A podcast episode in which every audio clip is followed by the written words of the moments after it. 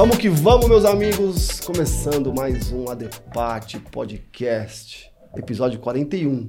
E hoje é sobre negócios, empreendedorismo. Por isso que eu tô do lado do meu amigo, na qual eu tenho uma admiração incrível, Fernando Gaal, o grande Gaal. Obrigado pela introdução, Felipe. Hoje a gente trouxe João Torre, um amigo meu que eu conheci no G4 Clube. E a gente tem a honra aqui de ouvir a história dele, de aprender um pouco. O podcast é só uma desculpa que a gente fala que é para ensinar os outros, mas na verdade é para a gente aprender, né? E o João é fundador da SI Investimentos, Soluções de Investimentos, SI Consórcios. E seja muito bem-vindo. Muito obrigado, eu que agradeço o convite de vocês. Sempre muito feliz de compartilhar história, conhecimento. Eu sempre falo que ninguém é grande demais que não pode aprender, nem pequeno demais que não pode ensinar. Eu também sou um apaixonado dessas trocas aqui que eu acabo aprendendo muito. Então, estou à disposição. Espero que ajude quem estiver ouvindo a gente. Sensacional. Já vou começar aqui com uma pergunta, João, agradecendo a tua presença. Onde você aprendeu gestão, empreendedorismo, cuidar de um negócio? Cara, tive que aprender na vida e na luta, né? Acho que você, se você quiser crescer profissionalmente, um pouquinho que a gente estava falando antes de começar o podcast é isso. Você tem que aprender que você vai ter que trazer pessoas e entender de gestão. Mas demorei para aprender isso. Sempre quis ser vendedor, né? Não venho de família empreendedora, venho de uma família super humilde, totalmente do zero. E meu pai sempre foi vendedor, minha mãe já foi vendedora também, depois virou costureira. Então, assim, a maioria dos meninos tem o pai como ídolo ali, e a gente era de uma cidade pequena. E aí, o pessoal entrava, era uma loja de eletrodomésticos, o pessoal entrava na loja, tinha 10 vendedores, todo mundo falava, quero comprar com Torres. O cara já entrava falando que quero comprar com Torres. Eu achava isso fantástico. Né? Eu era novinho, falei, caramba, eu quero ser igual ao meu pai, o cara é querido, né? O cara é querido na cidade inteira, como é que eu posso ser assim? Então... Referência. Quis, total, então eu sempre quis, sempre quis ser vendedor. E aí, quando terminou, o, por mais que a gente vinha de uma família humilde, minha mãe nunca deixou eu trabalhar antes de terminar o colégio, né? Então, quando terminou o terceiro ano, pô, já saí distribuindo currículo igual um louco. Uma coisa que eu falo também, assim, um lado bom da minha história é que eu nunca escolhi emprego, sempre confiei no meu potencial, então eu falei assim, vou distribuir currículo. Primeiro que pegar, que aparecer, eu já vou pegar. só quero trabalhar. Quero parar de ficar dependente dos meus pais. E aí comecei como auxiliar de almoxarifado, mas era num shopping. E aí o shopping tem as lojas de roupa, e tinha as lojas de roupa que era meu sonho comprar aquelas roupas. Imagina trabalhar e ser vendedor delas. Então, quando eu entrei, eu é, pegava bicicleta cargueira, né? Colocava caixa de livros para levar de uma livraria para outra do shopping, ou caía corrente na rua trocava essas lâmpadas, varria, fechava o shopping, eram essas coisas que eu fazia. Auxiliar de almoxarifado chama faz tudo, né, na verdade. E aí só que eu comecei a comprar as roupas nessas lojas, porque era meu primeiro salário, meu primeiro dinheiro, e já comecei a falar pro pessoal, falei, ó, tinha uma vaga de vendedor, quero trabalhar de vendedor, quero trabalhar de vendedor. E pouco tempo, assim, de três, ó, três a seis meses mais ou menos, que eu saí do almoxarifado, fui para um estoque de uma loja como estoquista, numa loja de roupa. Falei, pode ser estoquista que uma hora eu vou virar vendedor. Seis meses de toda essa história eu já tava, já tava como vendedor. E aí comecei a me destacar como vendedor, com 19 anos virei gerente de loja de shopping. Aí depois parei por conta de coisas da minha história da vida que a gente pode entrar. Pô, descobri que ia ser pai. Comecei a cantar na noite. Eu falei, pô, quero viver só da noite, não quero mais trabalhar. Que é umas coisas que acontecem nessa fase. Tinha 19 anos, cara. Eu ia ser pai com 19 anos. Então, assim, deu um tilt ali na cabeça. Mas, dentro de tudo isso, continuei ali focado em vendas. Depois fui trabalhar com vendas autônoma. E aí fui para o mundo dos consórcios, que a gente está já há 13 anos de experiência nesse mundo. E há 5 anos apenas, toda essa história de 13 anos, e 5 anos que eu comecei a ter colaboradores. Então hoje a gente tem mais de 30 colaboradores e no nosso segmento, na nossa, é, no nosso ramo aqui no Brasil, hoje a gente é um dos maiores escritórios do Brasil, né, em número de faturamento, de vendas. Então foi uma longa trajetória até chegar nisso. Em cada passo foi construindo uma forma de aprender sobre negócios, né? Total. E como que foi no, no começo? Como você começou a, a, vender? Foi, foi com consórcio? Foi com... Começou na loja e como que foi essa transição para esse mundo do investimento? Tá. Cara, foi é, loja de roupa. Da loja de roupa eu fui para TIM, telefonia externa. Daí eu comecei, vi que essa venda externa, uma venda mais pro, pro empresário, dá mais dinheiro do que ficar numa loja, CLT, esperando ali o, o alguém passar para comprar, vamos dizer. Antigamente era isso, não tinha internet ainda, né? Não tinha celular ainda, então tinha que esperar alguém passar realmente. Eu fazia muito até já naquela esperar época. Esperar sua vez? Exato, exato, vez da porta que vai rodando. Mas já naquela época eu mandava condicional que falava, né? Então eu pegava roupa, mandava na casa dos meus amigos. Falei, cara, deixa aí uns dois, três dias, depois eu vou buscar. Que é condicional que era não, vendia muito nesse formato. E aí fui pra TIM Telefonia, é, era CLT também, não era ainda PJ, mas pô, ali foi quando eu ganhei mais dinheiro de verdade. Tem uma história legal, que eu não tinha carro, ele só contratava quem tinha carro ou moto. Aí eu já tinha pedido pra sair do outro emprego, que era no shopping, pra trabalhar ali. Deu. Falei pro cara, pô, você tem que me contratar porque eu já pedi as contas do outro. Se vira. Aí o cara falou assim, pô, vou fazer uma aposta então. Se no primeiro mês, trabalhando na pé, você vender X, você vai ganhar X valor que dá pra comprar uma bis. Se você conseguir, a gente continua. Falei, fechado. Cara, fui o terceiro melhor do mês no escritório, no meu primeiro mês. Cortei Maringá inteiro, era Maringá no Paraná, a pé, sola de sapato, não tinha dinheiro pra pegar ônibus circular, voltava pra casa quase chorando. Falei, caramba, cara, tem que dar certo isso. Fiquei em terceiro lugar, ganhei o dinheiro, comprei a bis.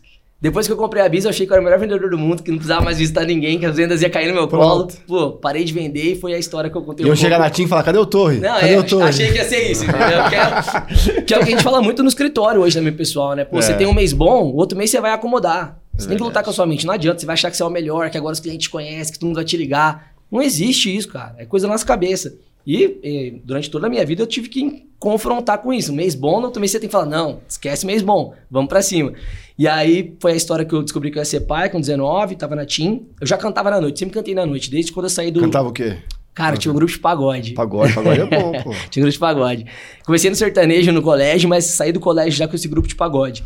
Fiquem até o final que nós vamos ter Fazer um som. um solzinho aqui, um pagode. Vamos que vamos. Eu E... gosto de pagode. Eu amo. Gal não tem cara de gosto de pagode. Eu gosto, pô. Gosta? Então Gosto. Gal é bem eclético. Gal vai sambar aqui hoje. Em cima da mesa. Não, não, brincadeira. A mesa tem história. Vamos preservar a história da mesa. E aí eu sempre conciliei os do- as duas coisas, né? Trabalhar e, e cantar. Daí quando descobri que ia ser pai, e tudo, eu acho que a, a música acabou virando uma fuga, né? Porque na noite eu tinha 19 anos, 20 anos. Então, além de cantar na noite, lógico que eu bebia, Vivia a flertava- noite. flertava, vivia a noite realmente. Então era uma fuga pra mim. Falei, cara, quero, vou viver só disso. Fiquei dois anos, praticamente, vivendo só da. Não, não chegou a dar dois anos. É, um ano, assim, vivendo da música. Aí meu sócio, que tá comigo até hoje, Gustavo, ele, o primeiro trabalho, ele é mais novo que eu, dois anos. Ele conseguiu do 17 pro 18. O primeiro trabalho dele foi com consórcio. E aí, quando eu falei, fiquei um ano assim na música, aí arrumei uma namorada que ela falou pra mim, pô, você tem que ter um trabalho, você já tem uma filha, você tem que fazer faculdade, né? Começou a dar um- uma centrada ali no, no moleque novo. É, Cheio de gás. Exato, pô, sempre fui pilhado. Aí esse meu. A gente era amigo do- desde a época do colégio, esse meu sócio. Aí eu falei pros meus amigos, na roda de amigos, falei, cara, vou voltar pro mercado de trabalho, né? Preciso voltar e tudo mais. Aí ele, cara, se quiser trabalhar com a gente lá no escritório, ele era CLT, né? Era de um outro escritório. Lá eles contratam, tipo assim, roda muito, né? A rotatividade é alta, só você chegar lá com o seu perfil, com certeza os caras contratam. E aí ele começou, cara. Começamos trabalhando pro escritório do outro, de outros, de outras pessoas, então até. Isso é uma coisa boa também, que eu sempre. Passou uma fase, É, aprendeu. Que eu sempre recomendo, porque aí você vai testar, aprender, errar com o dinheiro dos outros, não com o seu. Né? Então isso é muito importante. Foi quanto tempo como... Não deu dois anos, um ano e meio, quase dois anos. Mas ó, até isso é importante. Na, no, no nosso público, né? Estamos aqui na ADEPAT, comunidade de patologia das construções. Acaba tendo muitos novos profissionais que já vêm no empreendedorismo até uma forma de oportunidade. Uhum. Porque na nossa área, engenharia, arquitetura, algo desse tipo, é não tem tanta oportunidade menor de serviço. Como talvez pode ser um vendedor, no, no sentido de vamos pra cima, venha cá, você vai ganhar pela venda. Na engenharia, normalmente já tem que ter um projeto estabelecido, já tem que ter uma engenharia estabelecida, uma obra estabelecida. Então é mais complicado isso, tanto é que acabou se formando muitos e começou a não se ter as oportunidades em projeto, em obra, naquelas construções, naqueles empregos tradicionais. E eu, eu lembro quando na fase de pensar em profissões, quem cursava lá o Donto já sonhava em depois ter o seu consultório, Uhum, né? Tinha um sonho, era montei um consultório. Quem cursa direito já é normal empreender, trabalhar ali, ter o seu escritório, já atender os seus clientes, algo do tipo. E a engenharia não, a gente normalmente, engenharia e arquitetura tá ligado a uma construtora, a uma grande empresa de projeto. E não aconteceu, não rolou. E esses profissionais não ficaram com as oportunidades, né?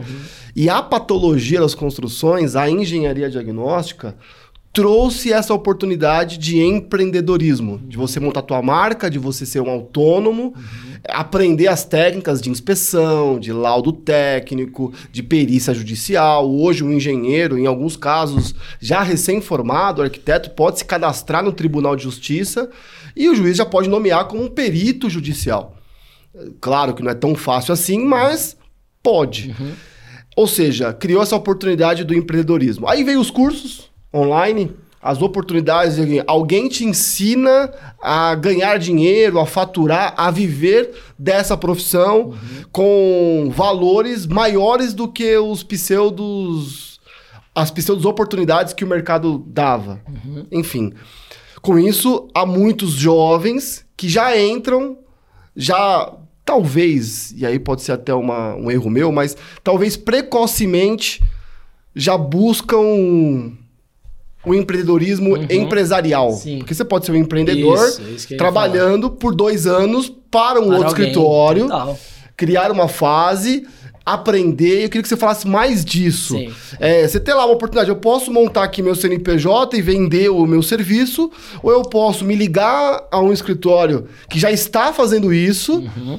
E por algum período Sim. ser um empreendedor, mas aprender ali, viver ali e depois eu planejar a minha história Sim, com como certeza. empresário? Com certeza. É, se eu voltasse atrás, eu faria isso. Eu, eu acho que, por mais que eu comecei no mercado de consórcio trabalhando para alguém, foi muito pouco tempo, o tempo que eu fiquei e já saí para montar a minha, foi muito pouco. E a pessoa que eu escolhi, o escritório que a gente escolheu na época não era referência. Não aprendemos praticamente nada. Que então, é importante. A gente né? falou um pouquinho de mentores aqui antes, né? É. Não eram bons mentores, não eram de boa índole, né? Então, tudo isso, então assim, não foi. Até por isso que a gente acabou saindo rápido e já quis montar a nossa própria. Mas, como a gente também não tinha essa experiência é, empreendedora dentro de casa, né? Nem, nem eu nem o Gustavo, então a gente não teve referência. Não tinha internet ainda, não tinha conhecimento, a gente não era de ler livro. Cara, a gente era totalmente. A de turma, execução. A turma do fundão, aquele cara conhecido do colégio, que é amigo de todo mundo. Então, assim, total perfil para ser vendedor, para ser esse cara desenvolvido. Agora, para as outras histórias de saber o que fazer, não tinha. Então, hoje, se eu fosse voltar para trás, com certeza eu recomendaria, com a cabeça que eu tenho hoje, cara, buscar as empresas que são referência, entrar nessas empresas, me destacar nelas. Eu falo para todos os nossos colaboradores que eles são empreendedores. Teve uma época da minha vida que eu, quando eu morava em Maringá, eu fazia umas palestras nas universidades e o nome era Empreenda Sua Vida. Não empreendedorismo de empresarial, igual você falou hoje. É empreenda a sua vida. Cara, Na debate é empreenda-se. Isso, perfeito também. Pô, porque é o intraempreendedorismo. É, resumo, meu. Tem gente que o cara, por, por perfil, o cara não quer ser empresário. O cara nunca é. vai querer ser, ele tem medo pra caramba. Só que o cara é um baita de um profissional de carreira que vai crescendo dentro de construtoras grandes, como você falou, dentro de empresas como a Ambev, né, e assim por diante. Então você pode ser isso, cara. Eu acho muito top. Então eu acho que se eu voltasse atrás, eu ia procurar, é, e isso ia encurtar a minha jornada encurtar muito. Por quê? O que aconteceu? Como a gente não teve referência dentro do escritório de consórcio, e a gente acabou montando esse CNPJ mais por decepção com os empresários, não por admiração. Que eu lembro que meu sócio falou assim, cara, é, a gente tinha passado por dois escritórios. Ele falou assim, cara, é horrível, a gente não tá aprendendo nada. Tipo assim, a gente tá mais queimando o nosso network, vamos dizer. É, e, e, e, a gente não tinha conhecimento, ele, ele tinha um pouquinho mais de instrução, porque o pai dele era representante comercial já, de peça de caminhão. Ele falou assim, cara, meu pai ele tem um CNPJ, que daí ele pode escolher qual peça, qual marca ele vai vender. Eu acho que a gente pode fazer isso com o consórcio, pelo que ele me falou. Foi mais ou menos assim. A gente abre uma... Um Tiveram uma ideia ali. Só isso. E, e, a questão de sociedade, a gente não sabia o que era. A gente estava falando sobre isso é. há pouco também. Eu e nem ele não sabia. Ele só falou assim, ó, eu só preciso de ter mais um, não pode ser eu sozinho, porque no nosso segmento tem que ser uma limitada. E tem que ter dois sócios. A limitada não dá para ser um só. E aí ele me chamou na época. Eu falei, cara, vamos. Cara, não sabia que era imposto, que era CNPJ, não sabia nada. E aí a gente escolheu as marcas que a gente achava que eram as melhores marcas de consórcio na época e montamos aí. Cara, a gente começou numa casinha de madeira, de um tio dele. O tio dele mudou dessa casinha de madeira e a casa tava lá sobrando, ia ser demolida. A gente falou, não, espera um pouco tal para ele. Tinha um arzinho condicionado. Eu tirei o único computador da família, da casa da minha família, que era computador CPU, né, de mesa. Tirei, levei para lá, ficou minha irmã mais nova sem computador, cara, um rolo. Levei para lá, o Gustavo levou o dele, eu e ele pintamos a paredinha lá, já tinha o ar na casa e começamos ali, a abordar cliente, a vender.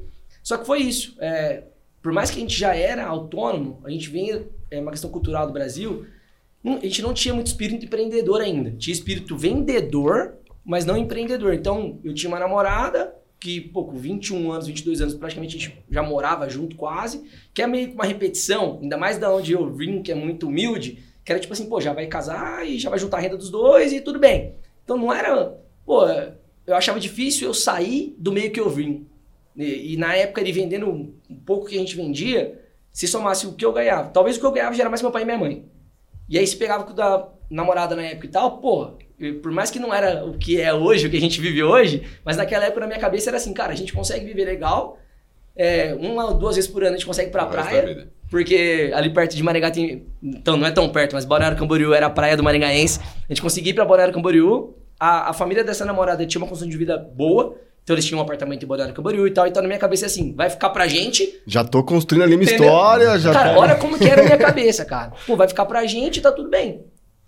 E eu fui tocando assim. E o, o Gustavo, eu, eu sou muito mais mentalidade sonhador e empreendedor do que o Gustavo. Muito mais. E a gente fala isso. Muitas coisas foi muito boa da sociedade, porque ele é muito mais pé no chão. Se fosse só eu, a gente tinha quebrado várias vezes.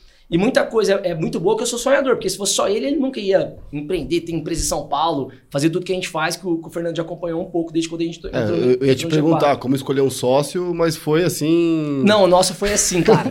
Nosso... Eu preciso de alguém pra É. abrir um CNPJ. É. Você que tá aqui do lado, eu que tô aqui do lado. Você tô brincando. Você, já tinha... você tem o CPF? Eu também acho- não, não quero exigir também. Mas eu acho que mais pro final da história eu consigo falar. co- se Legal, fosse legal. hoje, como que eu escolheria um Tá sócio? bom, Que é a isso. fase que a gente tá hoje na empresa, pensando em expansão nacional. Agora a gente tá com esse formato. Mas aí, pô, a gente tava lá, os dois e era essa mentalidade. É. Então o Gustavo também ali, é, também já namorava também, a mesma pessoa que ele tá até hoje, já naquela época. Eu não tô com a mesma, mas a gente tava os dois, então os dois mes- mesmo, meio que no mesmo pensamento. E com né? 22 anos, eu e ele, ele 20, pô, e aí mesma coisa, pô, para de trabalhar 4 horas da tarde, vai fazer um churrasco com os amigos, né? Isso é sucesso Pô, exato. de quem tá empreendendo. É, pô, exato. Tipo, ainda mais Essa autônomo, visão né? Ainda mais autônomo. inicial, Então, pô, vai jogar um videogame, né, que a gente gostava de jogar um FIFA, pô, é várias vagabundagens que hoje a gente fala, meu Deus, cara. Friday, né, Felipe? Cara, a gente fala, pô, não é possível que a gente fazia isso, né, cara? Mas beleza, são fases. E aí, de novo, a minha história é muito de, de traumas e decepções, assim, vamos dizer. Eu, eu acho que isso é importante, né? Eu sempre falo que você tem que passar pelo deserto pra né, o muito e, e dar valor e saber lidar até, né, com, com as bênçãos e com muito. E aí eu tive aquela fase que eu comentei que eu descobri que ia ser pai e tudo mais. E aí depois, essa que eu tava empurrando meio que com a barriga, todo o trabalho, todas as coisas, eu já morava junto com a menina, na minha cabeça a gente ia casar, ia ter a her- a herança da outra família, as coisas loucas, né, cara? O pai dela tinha uma empresa, eu falei, ah, eu vou trabalhar com o pai dela, o pai dela- a gente tinha uma relação muito boa, eu e o pai dela, né? Pô, vai dar tudo certo. Aí ela pegou e falou assim, ó, não quero mais, né? Não quero mais e tal. Pô, pra mim foi...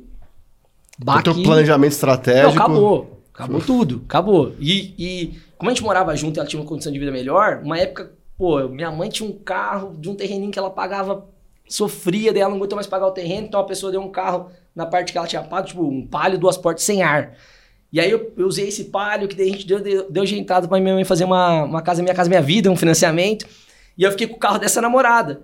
Porque como eu ajudei meus pais, a namorada falou, não, pode ficar com o meu, que ela trabalhava, não era externa, Parceria, né? É, parceira. Então a hora que largou, eu fiquei sem carro. E a casa Minha Casa Minha Vida do meu pai e da minha mãe, pô, é, quando vai fazer bairros novos, é lá no final da cidade. E eu, a namorada era ali no centro. Então, porra, cara, voltei pra casa dos meus pais, não tinha carro, pegar circular, que a gente chama de circular lá, o ônibus. Pegar circular, cara, foi um baque, velho. E na mesma época, um pouquinho antes de terminar o relacionamento, que eu- quando o relacionamento, relacionamento vai terminar, ele já tá ruim por um tempo, né? Então, assim, você já tá ali procurando Desgastando. amigos, procurando algumas outras coisas. E aí a gente fala de mentor, como a gente falou, eu tive alguns amigos que foram mentores rápidos na minha vida, assim, por algum momento. E eu agradeço eles, toda vez eu falo em podcast, quando eu falo, eles vêm, mandam mensagem, porque hoje a gente não tem mais tanto contato, né? A vida é assim, né? Mas dá honra a quem Exato. tem honra no- Exato. numa época específica. Exatamente, eu já falei o nome dele várias vezes, tem um amigo chamado Jefferson, que eu sempre visitava a empresa dele. E isso é muito legal. Quando eu vendia TIM, eles compraram. Quando eu vendia consórcio, alguma coisa, eu acho que eles foram lá e compraram. Então, era uma pessoa que sempre visitava a empresa pra tomar café, conhecer o pai, os irmãos. E aí esse meu amigo falou assim, João, pô, cara, você tem muito perfil, assim, de, de empreendedor. E eu não sabia, né? Eu sabia que era vendedor. Ele falou assim, cara, lê esse livro aqui. E era Pai Rico, Pai Pobre. Ele falou, lê, esse livro. E como eu tava assim, cara, pô, tô fudido, sem grana, morando com meus pais, pegando busão, desanimado, não queria falar com ninguém. Teve aquela reflexão, assim, que a gente fala muito hoje, parece muito óbvia, mas é, cara, atitudes diferentes precisam de hábitos novos, coisas novas. Eu não vou mudar minha vida se eu continuar na mesma. Na Exato. corrida dos ratos, vamos se dizer, né? Falei, pô, eu nunca li, nunca gostei de ler. Deixa eu ler um livro, velho. Porra, para de ser um bosta. Tem podcast que eu pego mais pesado comigo. Hoje eu tô leve até, mas a minha reflexão foi muito assim. Foi tipo assim, pô, eu, eu sou um empresário. Tipo assim, eu me contrataria. Na, na verdade, a minha reflexão foi essa. Sim. Eu remeto até, vou falar dela, não dá nada não. Eu remeto até a Deus. Tava falando disso com a minha, minha mulher esses dias agora de novo. Já contei várias vezes pra ela, ela tá falando de novo. falo, acho que foi Deus. Veio um dia na minha cabeça e falei, cara, eu como empresário, eu me contrataria? Não. Pô, se eu fosse o filho, né, fosse meus pais, no lugar dos meus pais, eu fosse o filho, eu tava feliz comigo? Não. Pô, minha namorada largou, não sei o quê, mas eu namoraria comigo? Não. Cara, minha reflexão foi totalmente essa. Falei, então tá, pronto. Então, Você olhou pra si, se total, conheceu. Total. Falei assim, ó, então esse João aqui, a partir de hoje, não existe mais. Agora eu vou construir o João que eu, que eu sonho em ser, que é a pessoa foda, que meus pais ensinaram e tal. E li o livro. Falei, pô, não preciso mais viver a vida... A minha vida não precisa ser igual de onde eu vim. Porque eu nasci numa comunidade mais carente, porque minha, minha família toda, quase praticamente, é mais humilde e tal. Eu não preciso manter esse mesmo padrão, que é o que o livro fala, né? Pai rico, pai pobre. Sim. Você tem que fugir disso daí. E aí eu decidi, cara. Daí foi...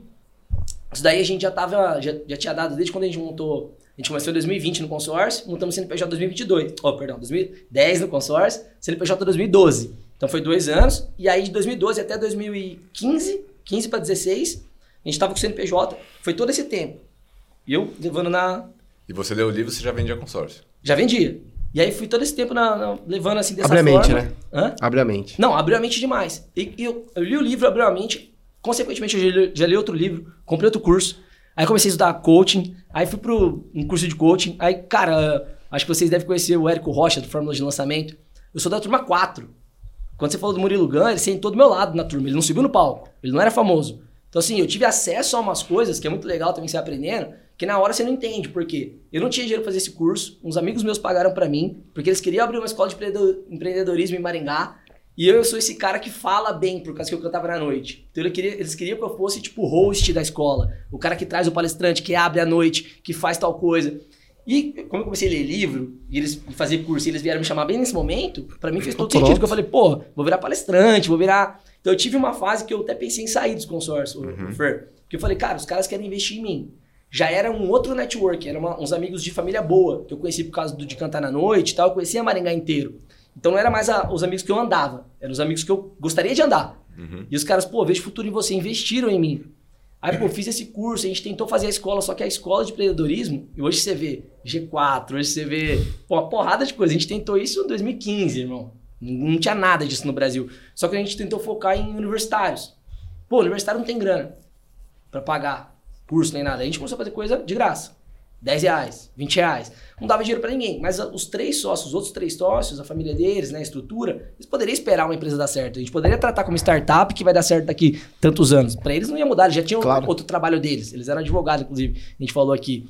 Mas eu não, eu não podia esperar. E eu tava desanimado, querendo abandonar o consórcio, não tava vendendo mais nada. Gustavo vendendo, meu sócio vendendo. Porque não- até uma, uma coisa que a gente tá falando aqui, né, de muitos autônomos no mercado de vocês, a gente juntou ali o CNPJ só pra gente ter um CNPJ. Mas, virou, mas era Mas era ele, a vida dele, eu com a minha vida. Entendi. A gente já tinha esse nome SI, e isso foi muito legal. A gente tem o nome até hoje, por algum motivo também, de novo, manteve aí uma energia positiva. Mas era assim, Mas eram dois autônomos juntos. juntos pra dividir imposto, pagar menos imposto, mas o que ele vendia era dele, o que eu vendia era meu. Se eu não vendesse nada, eu tava quebrado. E é problema meu. E ele Entendi. assim. Então a gente foi nesse formato. Então tentei buscar outras coisas, escola de empreendedorismo. E aí quando eu tive essa reflexão, foi no meio de toda essa bagunça, eu falei, cara, para. Perdido, velho. Querendo fazer tudo, quem faz tudo não faz nada. Não faz nada direito, não tô dando resultado. Aí eu abandonei Uma tudo. overdose de informação, Overdose total. mas sem organizar. Cara, é o overbooking que fala também, né? Isso daí é muito perigoso. Até com a internet hoje é muito mais. Já, Sim. eu já tava na internet nessa época. Cara, só que essa época a internet era mato, como a galera costuma dizer. E já tinha, e eu entrei nesse overbook total. Pô, eu, eu comecei a ler o Lá Pai Pai Pobre, eu acho que eu come... de lá eu li 30 livros de uma vez assim. Aí curso, fiz o Eric Rocha, não sei o quê, comprei uns 900 cursos. E o que acontecia? Eu tava, tava com muito conhecimento, sobrecarregado, aquela obesidade mental que fala, não colocava nada em prática. E eu não tinha resultado nenhum. Eu palestrava, que eu comentei, na universidade, e ia embora de ônibus. Sabe aquela história do coaching, do coach que tem um ninho, que a galera fala, né? O coach financeiro que te ensina e vai embora com o ninho.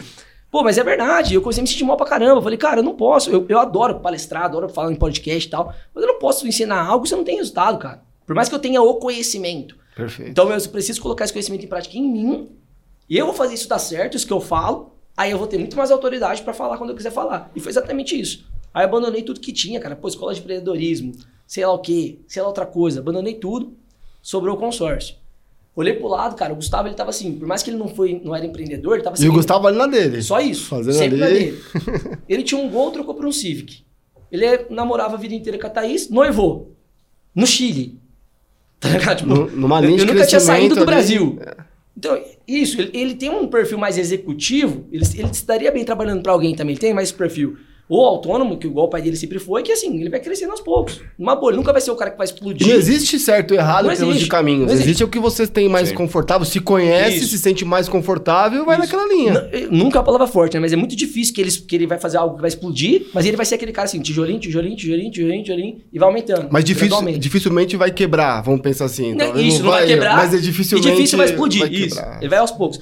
E eu olhei isso e falei, pô, então não é o mercado, né, que é ruim. Eu tava querendo abandonar, eu tava querendo fazer outras coisas. Falei, é eu, cara. De novo, olhando pra é, si. é eu, eu sou, sou horrível, tô, tô tudo perdido. Aí voltei com tudo isso e falei, cara, é aquela história do. Até a gente falou um pouquinho do Cortella hoje também, né? Ele fala uma coisa assim: usa o melhor que você tem, nas condições que Isso, você tem, isso. enquanto você não tem condição melhor, de fazer melhor. Exatamente. E a minha reflexão foi essa: falei, cara, o que, que eu tenho? Vamos lá, o que, que eu tenho? Pô, eu fiz o Érico Rocha, o curso, forma de lançamento. Tem um conhecimento ali. Eu tinha feito o curso e, e um, dois anos ali que se passou que eu não tinha colocado em prática. Aí eu comentei. Murilo Gun tava do meu lado. Depois de dois anos, o cara tava arrebentando palestra, palco, curso de criatividade, não sei o quê. Uma época tinha um cara de poker, Gabriel Goff, um cara que estourou também antigamente. Sentou no meu lado também. O cara estourou. Cara, Joel J. Estourando. E se tomar cuidado, você.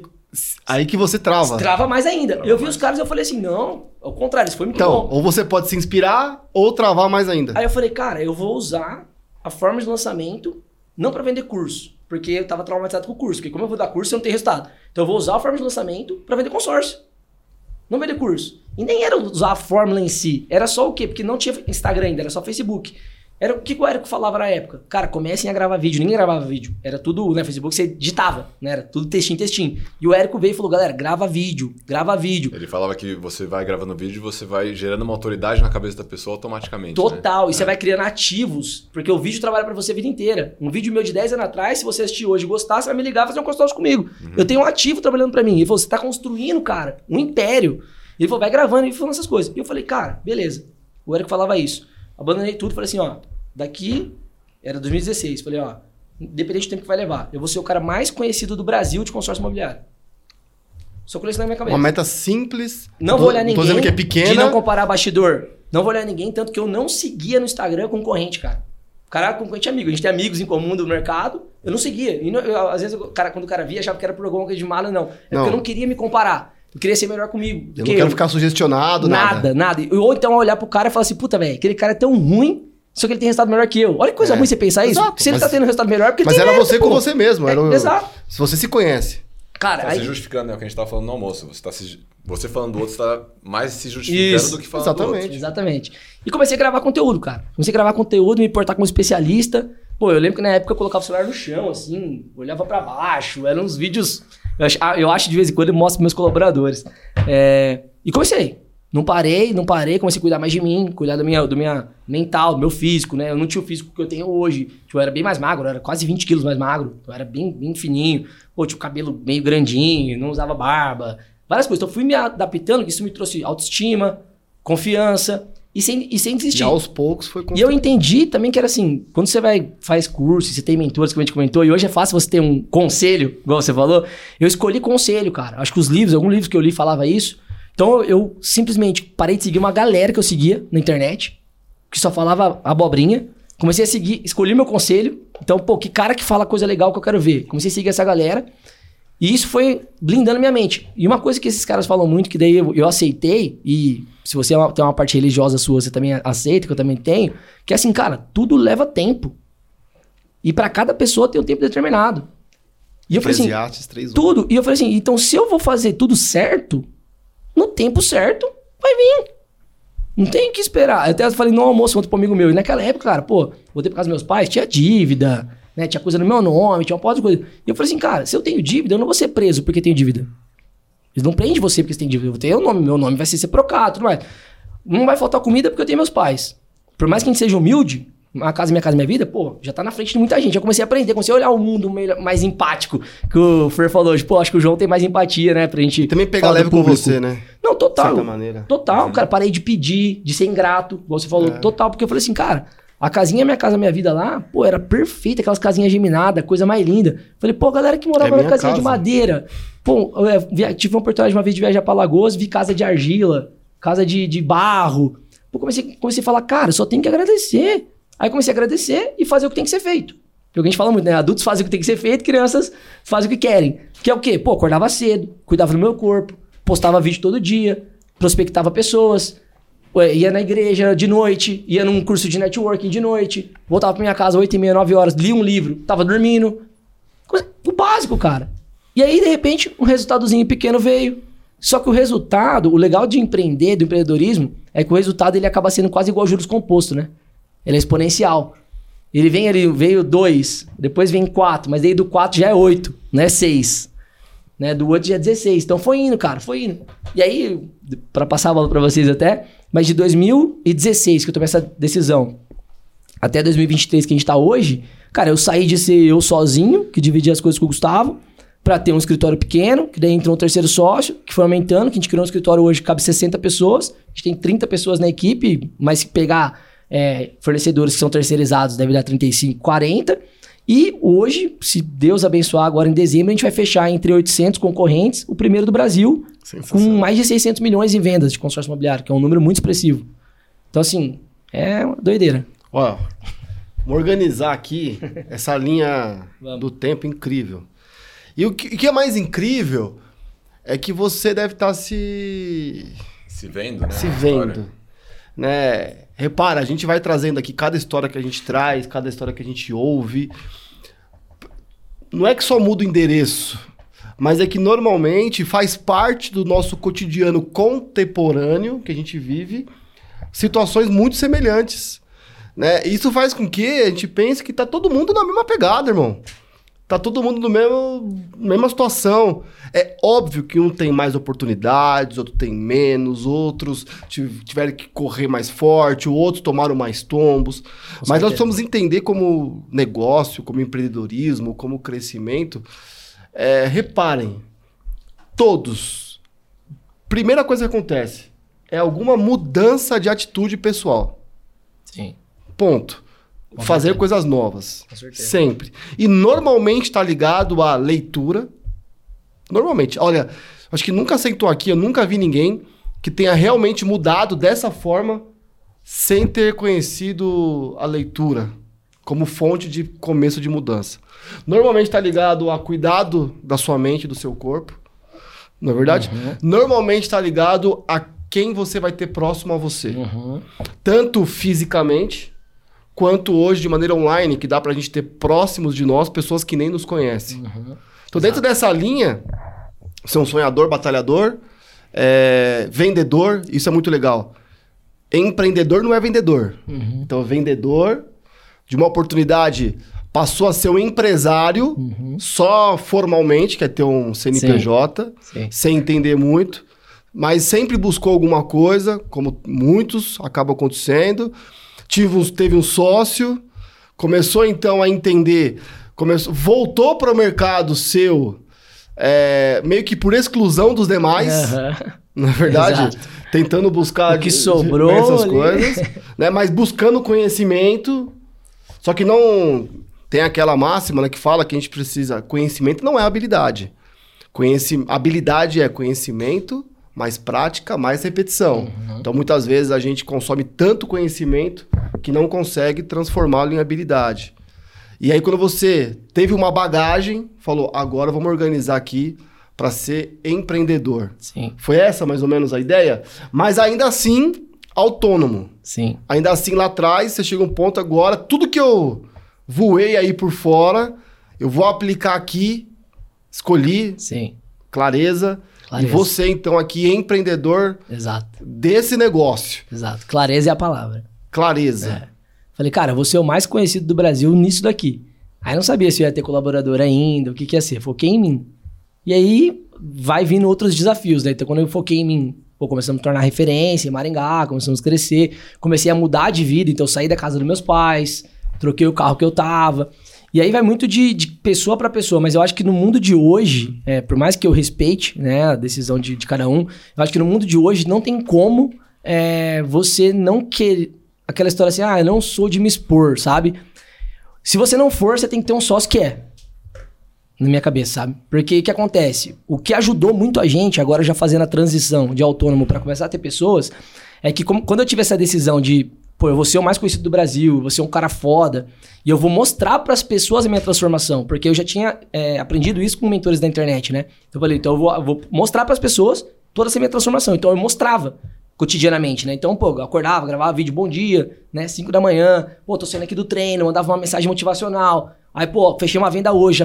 Eu sempre, até hoje eu faço isso, né? Filmo o cara assinando contrato, tal, tal. As pessoas, as pessoas foram vendo a minha evolução. Então, pô, viram que eu saí da casa dos meus pais, morar sozinho. Viram que eu tinha um Peugeot, eu tive um, um i30. Aí viram que do i30 eu tive uma Mercedes. Então as pessoas foram vendo, porque eu ia compartilhando, eu ia falando, eu ia mostrando, eu ia fazendo. E sempre mostrando o dia a dia, mas de uma forma tranquila. Eu nunca fui de ostentação e não sou de ostentação. Eu só estou mostrando eu, como eu sou no meu dia a dia. Usou isso como estratégia. Total. E aí o que aconteceu? Que eu falo, por que eu falo que isso foi bom? Tava só eu e o Gustavo, e aí como que foi a transição pra gente começar a ter colaboradores? A gente tinha essa cultura na nossa cabeça ainda, por não ter, ter vindo de famílias que não eram empreendedoras, que o empresário é mal. Né? Eu, eu tinha um CNPJ, eu e ele, mas eu não, se alguém perguntasse o que, que você é, eu não conseguia falar assim, sou empresário. Não, igual a gente tá falando hoje, né? Se denominar. Eu não conseguia. Falava, sou representante comercial. Falava que é o que consta no meu CNPJ. Porque pra mim eu era um vendedor. Sou autônomo. PJ, né? Sou PJ, eu sou, cara, vendedor autônomo. Coloca aí, representante comercial. Coloca aí autônomo. Várias vezes eu coloquei autônomo. Sou engenheiro. É, é verdade. Várias vezes. Fala que é empresário, de fato. Cara, várias vezes. E a gente tinha. Troca o nome. Troca o nome. Não, e, e, e, e pra gente, cara, tipo assim, a gente estar bem, vamos lá, 2017, né? 2017, 2018, 16, 17, 18, a gente começar a estar bem, era o quê? Pô, tô ganhando 7 mil. 5, 7, 8. Aí um mês bom era 10. Pô, tem Maringá, no interior, não é São Paulo, tem, já conseguia morar sozinho, conseguia ter um carro legal, até uma Mercedes conseguia ter. Ganhando 7, 8, 9, 10. Dependendo do, do, do mês, aí cinco quando era ruim. Então, nossa cabeça era isso. Aí imagina, pô, o que aconteceu? A gente pegou a, a, bandeira que a gente vende hoje, que é a HS Consórcio, que é a bandeira que a gente mais vende. E aí a, a HS lá no sul, eles têm uma cultura muito forte de montar escritório. Eles até te ajudam um pouco para você ter um ponto de rua, porque para eles é bom que é branding para a marca, né? Fica parecendo a marca deles. Eles colocam na fachada a marca deles, não a nossa. Não era SI a fachada, era HS a fachada. E eles começaram, a gente pegou a marca deles e começaram, cara, você tem que montar escritório, você tem que montar escritório. E falou, pô, eu ganho 5, sei lá, 5, 7, 10 por mês, depende do mês. Vou contratar a pessoa. Essa pessoa vai ficar de cara comigo, vai sair metendo pau. Acabou minha vida. O que a nossa cabeça pensa é isso, entendeu? Tipo assim, vai dar errado, a gente pensava, né? E aí foi, os caras foram martelando, martelando. Aí, final de 2018, a gente meio que tomou essa decisão. E aí que você fala de pessoas, né? A gente já tinha trocado já o nosso networking, já tinha se envolvido com pessoas diferentes, tava passando por essa transição. E aí teve o terceiro sócio, o GC, que é, era um amigo meu de, no offline, né, pessoal. Ele tava querendo comprar uma franquia. Ele tava fazendo uma transição de carreira, ele tinha uma grana guardada, ele tava querendo comprar uma franquia. Viu várias e ele tava comprando a franquia da Stone, de maquininha. Só que para você comprar uma franquia da Stone, você tem que ser aprovado por eles. Não, não é só você chegar e falar, quero comprar sua franquia e pronto. Você passa por um processo seletivo. Então ele vai pegar 15 pessoas que quer, comprar a franquia e faz uma competição entre essas pessoas. E ele chegou na final. E eu falei, caramba, cara, puta, eu queria ele com a gente, o cara vai. E ele ia comprar a franquia da Stone pra morar numa cidadezinha do interior que não era Maringá, que era tipo Colorado, perto de Maringá. Eu falei, putz, cara, na minha... eu meio que rezei pra não dar certo na minha cabeça. Eu acho que eu nunca falei isso pra ele. E aí, ele me contou o dia que os caras deram o resultado lá e tal. E aí, no dia que os caras deram o resultado, eu apareci na casa dele sem falar. Não mandei mensagem nem nada. Cheguei lá, buzinei. Aí ele abriu a porta e tava triste, velho. Acabado. Falei, pô, o que, que foi, irmão? Ele falou assim, ah, velho, não me, não me aceitaram lá na Stone e tal. Eu falei, cara, eu tenho um negócio para você. Você é triste por fora. Não, é, eu aqui, né? por assim, dentro. Por que que acontece? É, os caras queriam que a gente montasse o escritório. E eu falei tanto que a gente ganhava ali na época. Eu acho que o Gustavo devia ter um dinheiro guardado ainda. Eu não, eu não tinha muito a cabeça que eu tenho hoje. Hoje a galera me Você vê... tinha Mercedes. Isso. Hoje a galera me vê até como um influenciador do quadro financeiro. E, e até me considero hoje mesmo. Porque eu tenho resultado agora, né? Consigo me portar assim. Mas na época não. Pô, vivi a minha vida. E aí, pô, montar escritório, pô, a graninha que mais ou menos né, a gente tinha guardado, quase não tinha, né, cara? Ia queimar tudo, melhor trazer alguém. E não tinha falado nada pro Gustavo disso. Zero. E eu já contei pra vocês tanto que o Gustavo é pé, no, pé atrás ali, pé seguro. E ele e você apresentar um amigo novo para ele, cara, é barra também. Hoje ele é muito mais leve com isso, mas ele era um cara difícil de aceitar amizade nova e tudo mais. E ele já conhecia um pouco o Gessé, de futebol junto ali, alguma coisa nossa. E aí falei pro Gessé, ó, oh, cara, é o seguinte, os caras têm que a gente monta escritório, eu não quero gastar essa grana, o Gustavo também não quer. Não era muita grana, era menos que ele ia gastar na, na Estônia. Eu falei, cara, monta um escritório pra gente, Você tem perfil, você conhece gente pra caramba, você tem perfil é, vendedor, a gente te ensina. E 33, 33, 33. Na minha cabeça. Aí eu falei assim, cara, mas o Gustavo sabe disso? Eu falei, não. Aí ele falou, pô, se o Gustavo topar amanhã, eu tô no escritório. Falei, caraca, velho, é a nossa Agora oportunidade, velho. Exato. Não, Aí foi o vendedor lá. não, vai vendo. cara. E, eu tremendo, assim, porque eu falei, velho, Gustavo não vai aceitar. Conhece o Gustavo? Tipo, não vai aceitar. Tipo, puta que pariu, né? Beleza. Falei, ah, não vou nem en- en- enfeitar o bolo. Nem Eu vou falar direto. É, vou fazer o quê? Já conheço o cara, mano. Liguei pro telefone. Falei, Ô, Paiva, a gente chama de Paiva, né? Ô, fala, gordão, beleza? Cara, eu tô com uma ideia aqui, velho. Falei com o Gessé, ele ia comprar a franquia da Stone e tal. A gente quer montar o escritório. Falei pra ele montar pra gente, com a grana dele, a gente traz ele pro, pro business, ensina ele a vender. E três sócios, cara. O Gustavo falou, o Gessé é lá do futebol, é? Botou dentro. Eu falei, Às vezes a gente cria uma coisa na, total. cabeça. Você falou, alô, alô, Total é a gente mesmo? cria. Muitas vezes a gente E- cria, cara. E, É. e pode ser que putz, se você fosse inventar, talvez isso te bloqueasse e nem rolasse Uhum. o negócio. Aí ele falou, tô dentro. Falei, Verdade. Falei, caramba, falei, Gessé, velho, amanhã você tá no escritório? Falou, tô. A gente, a gente usava um escritório de um parceiro de negócio. A gente usava um escritório de alguém, né? De um parceiro. Ele nem cobrava aluguel, a gente fazia parcerias, igual vocês. Perfeito. E, e aí, a gente usava lá o escritório, o Gessé tava lá no outro dia, cara. O dia ele tava lá, começamos, ensinamos ele, começou a vender, pegou gosto pro negócio, montamos o escritório. Aí era só nós três. Aí eu volto que eu, que eu falo de, da importância de mostrar a minha vida. Então, começamos a mostrar, pô, escritório, tal coisa, tal, então a galera viu. E aí, todo mundo tem esse desafio, a gente, hoje, como a gente é referência no nosso mercado, a gente participa muito de convenções, congressos do nosso mercado, e a gente palestra no palco, porque é o escritório referência hoje, né? E aí, a dor de todo mundo, como se fosse qualquer segmento, né? Pô, como vocês contratam, a gente não consegue contratar, tá? E eu não consigo ser tanto empático com essa dor, porque eu nunca tive essa dor de não conseguir contratar, de ser ruim. Porque, como que eu contrato? Eu pego meu, meu celular, abro meu Instagram, falo, fala galera, tudo bem? A gente tá com vaga aqui nas Soluções de Investimentos. Se você quiser trabalhar com a gente, manda um direct. Cara, chega uns 20 direct. Porque é eu, o Felipe do consórcio. porque o cara. Não, é porque a pessoa viu a evolução. E ela falou assim: porra, velho, que legal, o Joãozinho tinha um Peugeotzinho, cantava na noite. Isso aconteceu muito em Maringá. É, a- nosso time de Maringá, talvez eu, vou- eu passe por isso aqui em São Paulo. Vou montar o escritório aqui em São Paulo agora. E, porra, é difícil, não tem tanta gente que me conhece. Já tem, mas não tem tanto. Talvez seja mais difícil. Acho que não vai ser tanto, mas beleza. Mas lá em Maringá, a minha equipe, cara, pô, tem gente que estudou comigo no, no colégio. É, a grande maioria já era cliente nosso. Então o cara gostava do produto, isso é ótimo, porque você vai vender algo que você não gosta. O cara já gostava, só que tava num emprego, tipo assim, tava no Cicobi. Pô, das 8 às 6, chicotado, gerente, toda hora, pressão, bater meta pra ganhar um fixo, sabe? Não tem bônus, não tem nada. Então foi, foi mais ou menos assim. E ali, quando a gente começou a ter, ter colaborador, aí vamos entrar pra gestão, é- aí que eu entendi que eu tinha que estudar gestão. E do primeiro colaborador ainda não tinha estudado tanto, mas todo esse estudo que eu tive de empreendedorismo, de livro, de curso, eu já sabia que Fez base, né? Sim, eu já sabia que eu só ia conseguir ter qualidade de vida, escala e ficar rico de verdade se alguém trabalhasse pra mim. A gente tava indo muito bem, eu e o Gustavo sozinho, mas eu sempre falava pra ele. Falei, irmão, só que a gente tem 24 horas do dia. E outra, se a gente quebra uma perna, se a gente fica doente, alguma coisa, acabou. Não tem o que fazer. Então, assim, a gente tem que colocar pessoas. Isso eu já, já sabia. E aí, veio o primeiro colaborador, e foi até um, um aprendizado também. Era só nós três, o cara já era amigo, essa história é nossa, vem muitos conhecidos trabalhar com a gente. O cara já era amigo, a gente não tinha ainda muito esse tato, e a gente falava muito aberto tudo. Era tudo muito aberto, os ganhos da empresa e tal. E não tem problema, hoje é- eu, eu concordo com a gestão à vista, mas naquela época não era uma gestão à vista muito bem feita. Era muito bagunçada, então assim... Ela já estão exposta. Era muito exposta, era assim, era, era só três sócios com esse cara, com esse vendedor. Todo mundo sentava na mesa do lado, todo mundo junto. E, pô, a pessoa, às vezes, a gente falava alguma coisa de quanto que eu gastei numa noite, ou com uma namorada, numa viagem, ou com o carro. Porque, tipo, consequentemente, o Gustavo e o Gessé passaram pela mesma jornada, quase. Mas aquele cara não. E ele não consegue entender que eu tô 13 anos na frente dele, nesse negócio. Então, ele só pensava assim, porra, velho, o cara gastou isso na noite, não sei, mas 13 anos pra eu chegar nesse patamar, né? Ele pensava, pô, deve estar pagando pouco pra mim, né? Deve ser tal coisa. E aí, com três meses, ela desse colaborador, colaborador é amigo nosso até hoje, cara. Mas foi três meses ou seis meses, não sei, ele, ele foi pra, pra. Ah, meio que passar a perna, né? Vamos falar assim. Ele foi direto na HS e falou assim: ó, como é que eu faço pra pegar a representação de vocês? Aí a HS ligou pra gente e falou: cara, mas esse cara não é vendedor de vocês? Isso é o bom da HS. Que a gente tinha medo de ter Isso é colaboradores. boas parcerias. Isso, isso é muito bom deles, cara. Os caras são fiel pra caramba. Se o seu próprio vendedor quer pegar a marca, cara, tá doido? Aí a gente chegou nele e falou, pô, irmão, foda, e, e foi. E aí dele veio outros, aí a gente aprendeu a, a lidar com isso, cara. E aí eu fui atrás de estudar. Eu, como eu sempre gostei muito de estudar, e aí foi muito legal a história do overbooking. Porque quando eu tive o overbooking, eu falei assim, ó, eu tava, tinha lido lá 70 livros, feito um monte de curso, igual eu falei, e zero resultado.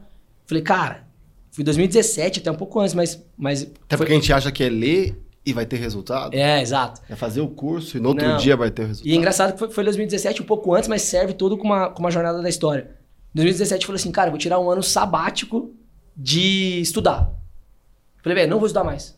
Eu só quero vender o consórcio, ser conhecido, fazer o que tem que ser feito e curtir minha família, meus amigos, tal. Foi o ano que eu tirei pra isso. Cara, foi, eu fiz a minha primeira viagem pro Rio de Janeiro, nunca conheci o Rio de Janeiro na vida. Aí, final do ano, fui pra Alagoas, nunca tinha conhecido Alagoas. Cara, foquei só em mim. Foi perfeito.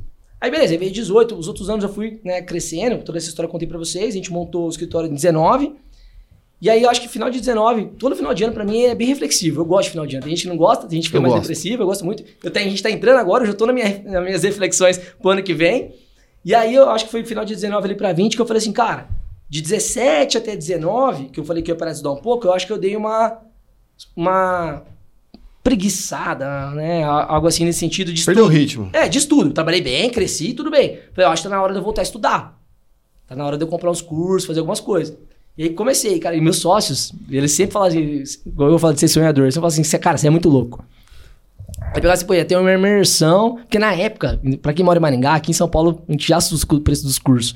Maringá, cara, pô, é, tinha que ser barato. Curso de 500 reais era caro na cabeça da galera. Só que os caras já estavam vendo essa construção de marketing digital. E eu comprava de curso de amigo. Não tinha preconceito não, sabe? Tipo assim, amigo cobrando caro. Tipo, Tem um, um deles, inclusive, é nosso colaborador hoje. História doida também, mas enfim. Ele era mentor na época, hoje ele é nosso co- colaborador. Ele fez um curso de marketing digital, ele era copy, copyright formado. Ele fez um curso lá na imersão em Maringá, três pau. Falei, velho, tô dentro.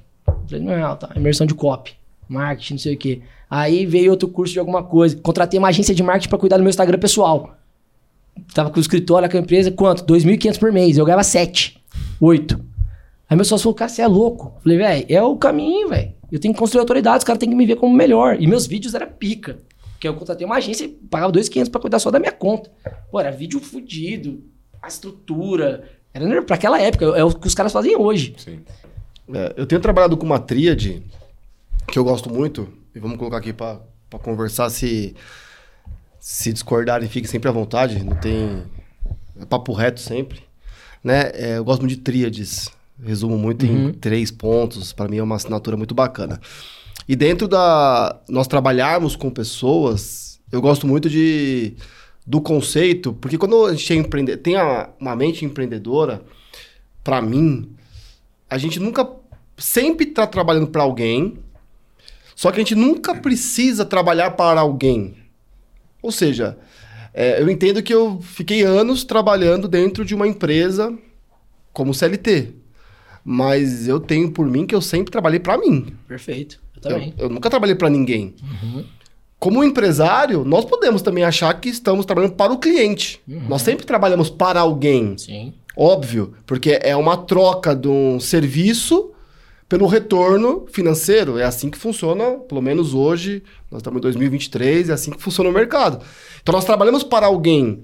Mas se nós tivermos uma consciência que nós estamos trabalhando para nós, passar dois, três anos, cinco anos, dez anos dentro de um escritório, dentro de uma empresa onde já tem estabelecido um CNPJ, uma história, você pode aprender bastante. Então, a ideia é trabalhe para você. É. Ponto. Não importa se você é funcionário público, se é CLT, se é PJ, se é MEI, se é empreendedor, se é empresário, se é sei lá o que for. Trabalhe para você. Exato. E quando você for colocar alguém é, desse mesmo lado, eu não eu evito considerar que eu vou ter alguém que trabalhe para mim, né? Então a gente tenta convidar, vamos trabalhar comigo. Juntos. Total. É, a Depat fala assim: nossa missão é todos em alto nível. O que, que seria todos em alto nível? Você, eu e o Gaal. Todos em alto nível. No mesmo nível? Não. É, eu posso ter menos hoje recurso, menos prosperidade financeira, menos equipe, mas posso estar no mais alto nível, talvez, que o Gaal. É, enfim, todos em alto nível, cada um no seu estágio. Uhum. Então você está lá 13 anos trabalhando, construiu uma história, entrou um colaborador para trabalhar com você, ele também pode estar em alto nível Uhum. Sim. dentro da jornada dele. Total. O seu alto nível, o alto nível, todos em alto nível, né? Uhum. E quando eu trago, aí eu vou chegar na tríade, eu converso com a galera para trabalhar comigo, vamos trabalhar junto, com clareza, né? Cada um entendendo o teu ponto. Uma coisa é alguém que está recém-formado, estagiário, o alto nível dele vai ser diferente de quem está há 20 anos trabalhando como diretor, como sócio, enfim. Mas essa relação onde o empresário ele se coloca, acho que esse é o nosso desafio.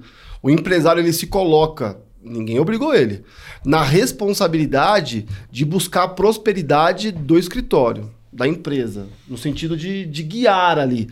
E aí vai fornecendo os ganhos financeiros mediante o que a equipe vai produzir. Que tal a gente pensar nessa tríade? Porque normalmente a gente vai pensar no salário ou nos ganhos financeiros, vamos chamar assim, que a forma como que se transfere isso é diferente, né? Mas não é só a grana, né? Um. É, a grana é muito importante, mas eu coloco a tríade. Primeiro, acho que o que a gente espera para trabalhar com alguém, sabe? A gente espera, por exemplo, aqui, até em parcerias. Eu tenho isso com o Gaal, por exemplo. É uma parceria em alguns pontos, em alguns serviços, e tenho isso mesmo, já vou falar aqui de coração, que, que já coloco isso, que eu tento trabalhar com as pessoas. Primeiro, é, o salário emocional, Uhum. se a gente pode dizer assim. Ou seja, é você se sentir bem estando onde você está, é com quem você está. Exato. Conexão. Alguém pode ver o nosso estilo de vida e não querer, não se sente Exato. bem do nosso jeito. Exato. Enfim, mas você se sentir bem e você com quem trabalha com você, fazer com que eles se sintam bem mentalmente, sabe? Não tenha toda aquela parte de peso, a pessoa quer ir embora porque não aguenta mais aquele ambiente, um ambiente de, é, como você falou, primeiro, a oportunidade que você teve, né? Até que de coisas inadequadas pra vocês. Sim. Talvez que para um outro, Sim. aqui é meu lugar. Exato, né? exato. Aqui é meu lugar. Então, esse salário emocional, essa questão da gente eh, se sentir em paz, eu acho super importante. Uhum. O segundo é um salário de crescimento. Ou seja, eu próximo ao João, Eu eu, cresço. cresço. É isso. Eu cresço. É isso. Eu aprendo mais. Eu não sabia, agora sei. Uhum. É, eu não conhecia, agora conheço. Eu não sabia vender, agora eu vendo. Eu não entendi de consórcio, agora eu entendo. Exato. E eu tô nesse ambiente, um ambiente de crescimento, Perfeito. conhecimento técnico, tô aprendendo cada vez mais. E isso vai agregar a minha história. E aí, o terceiro, claro, aqui eu tenho possibilidade de prosperar, Perfeito. que vai depender muito do meu trabalho. Isso. É, eu, eu conversei até com, com a Fernanda Freitas hoje, falei, eu tenho alguns momentos do meu dia que eu paro para pensar o que eu posso fazer para produzir mais resultados financeiros. Uhum. E pensem assim também, porque às vezes você tá aqui e fala, mano, se a gente começar a fazer inspeção em antena telefônica, será que esse é um mercado? E se eu trouxer isso como uma oportunidade e eu falar, olha, eu vou vender 10 inspeções desse tipo e eu vou ficar com uma sociedade de 20% sobre essas inspeções que não é o mercado do escritório. E eu que e trouxer 10 clientes porque eu que trouxe o mercado novo.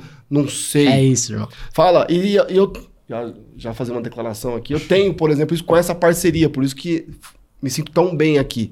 Sabe, a gente se sente acolhido, se sente em paz, tem essa parte emocional de se sentir bem, família em paz, é uma convivência sadia, crescimento, um- essa pegada que eu tenho muito do Gaal. é, eu sou muito mais engenheiro técnico inicialmente, então essa visão menos limitada, mais ampliada de gestão, de negócios, de por que só isso? Por que não mais? As perguntas que o Gal faz, né? Por que não? Não, mas não, por que vai se limitar? Né? Não, só fazer assim. Não. Olha, acho que, eu, acho que o ingresso tá assim, por que não assim? Não, mano, se vira, velho, dá pra fazer mais. Pô, verdade. Não, então aprende isso aqui, Exato. pô. Pra. É, poxa. Não, mano, você, poxa, eu tô pensando em fazer um É, podcast, a mas é sabedoria muito tá mais na pergunta do que na resposta. mas é muito né? complicado, Gal. Tô pensando no podcast. Por que não um podcast? mas como assim? Não, a gente vai lá no escritório, pega lá alguém. Pô, mas quem vai gravar? Por que, que a gente não põe alguém pra fazer com a. Por que não? Contrata alguém. Aí Contrata um mês alguém. depois contratamos uma pessoa, tá lá gravando podcast. Entendeu? Por que não? Sabe? Então, assim, você vai crescendo. Os cinco porquês é forte, É. né? E o terceiro, prosperidade financeira. Total. Juntos a gente consegue produzir grana, resultados financeiros de maneira sadia, de maneira próspera, de maneira saudável. É, e eu acho que esse ambiente vai fazer com que as pessoas queiram cada vez mais, e aí vem os talentos, e aí vem as coisas, sabe? E a gente constrói uma história juntos, cada um no seu tempo, cada um nos seus ganhos, cada um com as suas é, ganhos barra responsabilidades, né? É, na engenharia, dois fazem o laudo, só que é um que assinou que é o responsável e vai ser, ó, diferente, ué. Não, não dá pra gente ter a mesma situação, sendo que você vai carregar aquela responsabilidade. Uhum pro resto da vida. Responsabilidade, risco. risco, esses entendimentos sadios é importante, mas o que, que, vocês acham dessa tríade, dessas três formas aí que a gente tem que ver antes de escolher um lugar para estarmos e ver se a gente está conseguindo proporcionar para as pessoas que estão do nosso lado esses três pontos? Quer que eu fale primeiro? você, eu falei bastante. Vou... Cara, eu acho que eu tô numa fase que, num momento atual, que eu penso da seguinte forma o, a função do empresário é justamente alinhar os interesses. O primeiro interesse é o da empresa. Depois é o do empresário e depois o da pessoa que está trabalhando com a gente. E esses três pontos que você colocou, cada pessoa prioriza mais um do que o outro e, cara, é um jogo muito louco a gente ter que decifrar a pessoa que, é. putz, eu vou colocar mais salário, que para mim é o máximo, e a pessoa vai, tá, tá bom, mas 3 mil reais por mês a mais. Não vai mudar nada. Não é o que, não é o que a o pessoa busca, dela. entendeu? É. Então, esse triângulo que você colocou, ele tá maior para uma pessoa. Ele é disforme. Ele, ele, é disforme, ele é completamente disforme.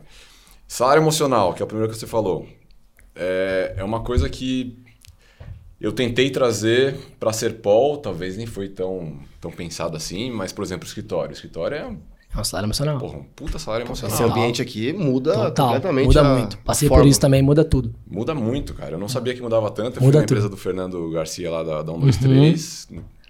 Eu fui na dele assim. também antes de montar o meu. Aí eu falei, caraca, velho. Aí ele falou, cara, você vai contratar a pessoa. Talvez você pague mais barato pra pessoa e é um cara que vai trabalhar com você. E se não tivesse isso aqui, ele não viria. É. É isso aí. E o ambiente muda, a gente evolui com isso. Então, esse é o salário emocional. É, uhum. é, é puta, a gente descer para almoçar junto, uhum. é sentar aqui no sofá, trocar uma ideia, enfim. Crescimento, cara, a gente tem que atrair gente que quer crescer. A gente uhum. tem que fazer as pessoas crescer. E a gente proporcionando isso para a pessoa, a gente vai atrair pessoa que quer crescer, porque a gente é meio maluco, né? Empresário é tudo doido, quer Crescer, crescer, crescer. Não quer parar, não sei quando a gente vai parar, mas, mas a gente vai. Quem não cresce, regride. exato, exato, exato. E o financeiro é o financeiro, né? A pessoa tem que ter. Não, é o que. Não adianta só os dois aqui também é. e não entra. Não dá ali, pra viver de amor. É. Infelizmente. É isso aí. O, o, que a gente não pode é ficar travado em um só. Eu acho que você resumiu bem. Sim. Cara, com certeza. Acho que quando você estava falando de tudo isso aí, eu tava é, guardado um pouco a, a humildade, mas eu tava vendo o nosso escritório como um todo. É, porque é muito o que acontece lá hoje. E, e que vem da, da, história que eu tava contando. Eu acho que assim. A empresa é reflexo do dono, sabe? Não tem como não ser. É, quanto mais a gente estuda, hoje a gente tá no G4, eu e o Fernando, e, e vai lá, vai o Adib da CIMED, vai não sei quem, vai uma porrada de cara falar, e você vê que o cara já fatura bilhões e se ele não tiver no game, se ele não for lá fazer uma reunião X ou uma palavra tal, o negócio não vai rodar como tem que rodar. Então, acho que ele é, é muito reflexo do dono. E aí, isso vai trazendo tudo isso que você falou, né? Então, assim, pô, é, se eu continuo sendo um cara que quero ganhar conhecimento, quero crescer, tô buscando, e minha equipe tá vendo, consequentemente só vai ficar na minha equipe quem quer ganhar conhecimento. Porque é, é, é uma forma de expelir natural isso. Né? Se, se você sai, se eu coloco minha bunda no sofá, a galera não vê mais o que eu faço, Aí vira um. Vai ter o cara que não quer conhecimento, vai ter o cara que quer, vai estar tá todo mundo bagunçado, porque não sabe pra onde ir, não tem uma referência. os propósitos. Não tem um cara pra olhar e falar, pô, mas o que, que tem que fazer? É isso que se espera para crescer na empresa. Exatamente. E, e, e eu gosto de, uma, de, um, de, um, de um pensamento que pode ser. Tudo pode ser certo ou errado, é de cada um. Mas eu gosto de um pensamento assim que. De uma competição saudável. De que, tipo assim, cara, eu tenho que ser mais foda que minha galera. Mas, consequentemente, eu sei que minha galera é mais foda que eu. Eu sei. Tipo, eu tenho o meu top 5, 6 hoje. Cara, a minha mulher sabe. Quantas vezes eu tô em casa e você fala assim, cara, olha isso daqui. Os caras estão tá fazendo uma palestra em Maringá pra 50 pessoas.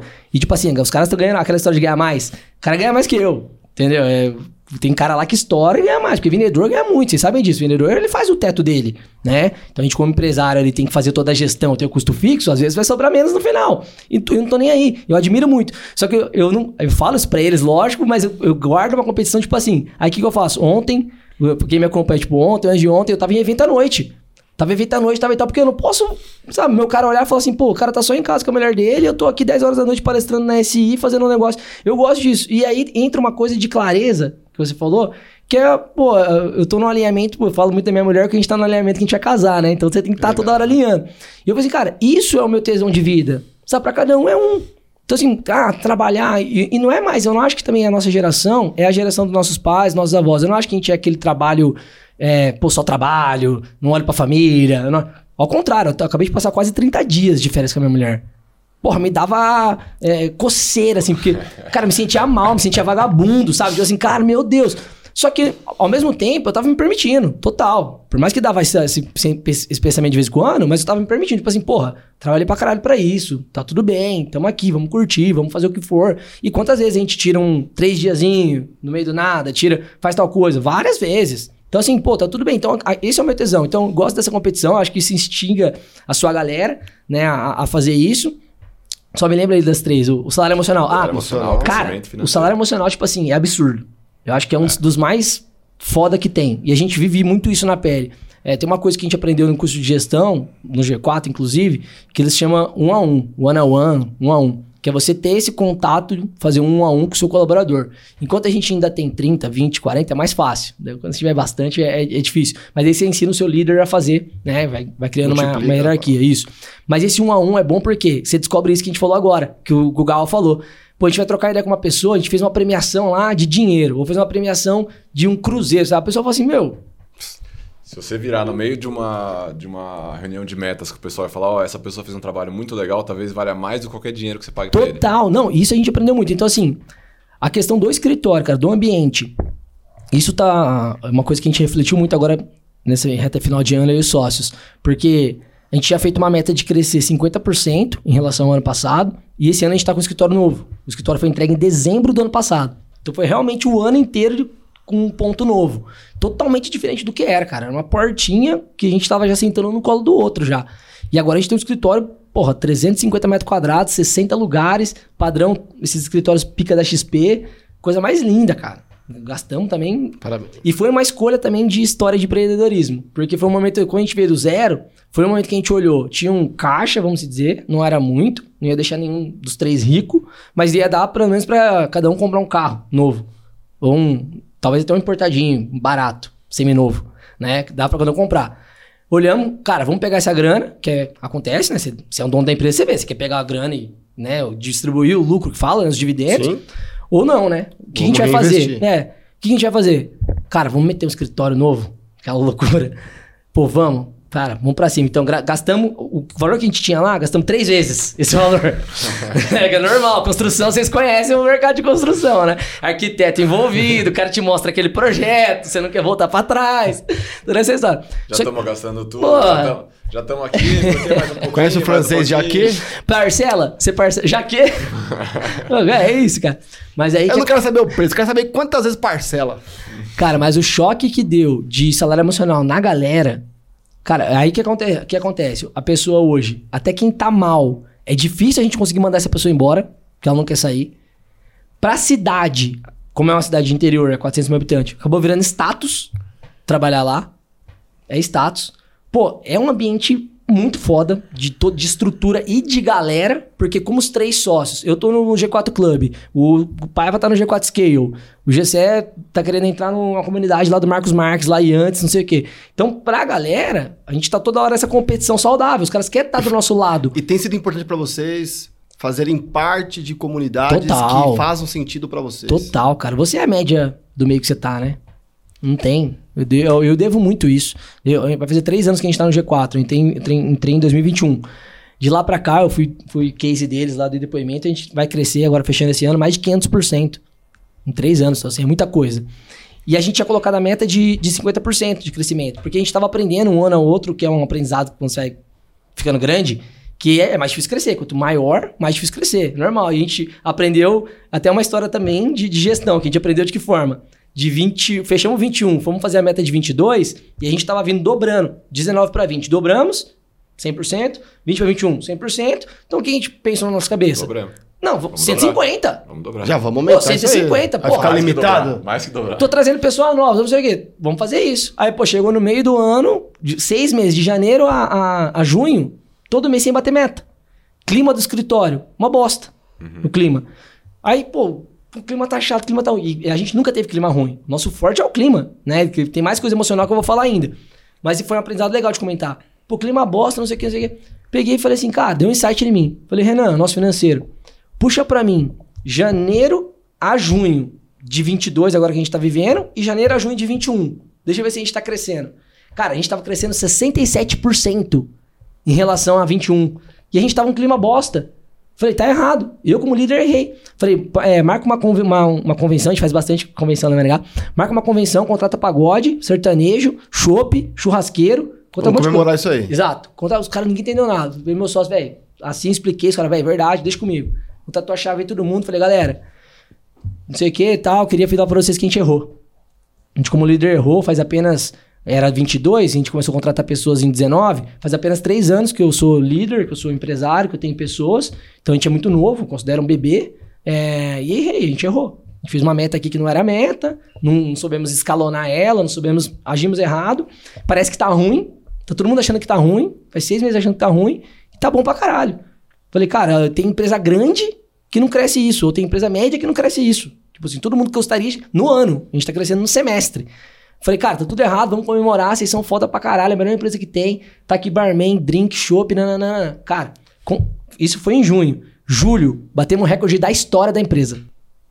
Porque mudou a energia, salário emocional. Não fiz premiação, não fiz dinheiro, não fiz prêmio, não fiz nada. Fiz um churrasco, uni a galera, falei que eu tava errado, dali em diante e tal. Aí depois veio Aí agora veio a história do escritório, que a gente falou assim, cara, vamos fazer só 50% de crescimento, que a gente viu que a gente errou no outro ano. E vamos escalonar esse crescimento. Não Vamos já. O que, que a, gente, a gente tinha feito? Feito um número e dividido por 12 meses. Então, janeirão, o cara tava acostumado a vender 20 milhões, janeiro já era 50. Tipo assim, era uma loucura. Pra 22 a gente escalonou. Então, assim, ó, a galera tava acostumada a vender 25. Quanto que é em janeiro? 28. Quanto que é em fevereiro? 30. 30. Depois é 32. A gente foi escalonando.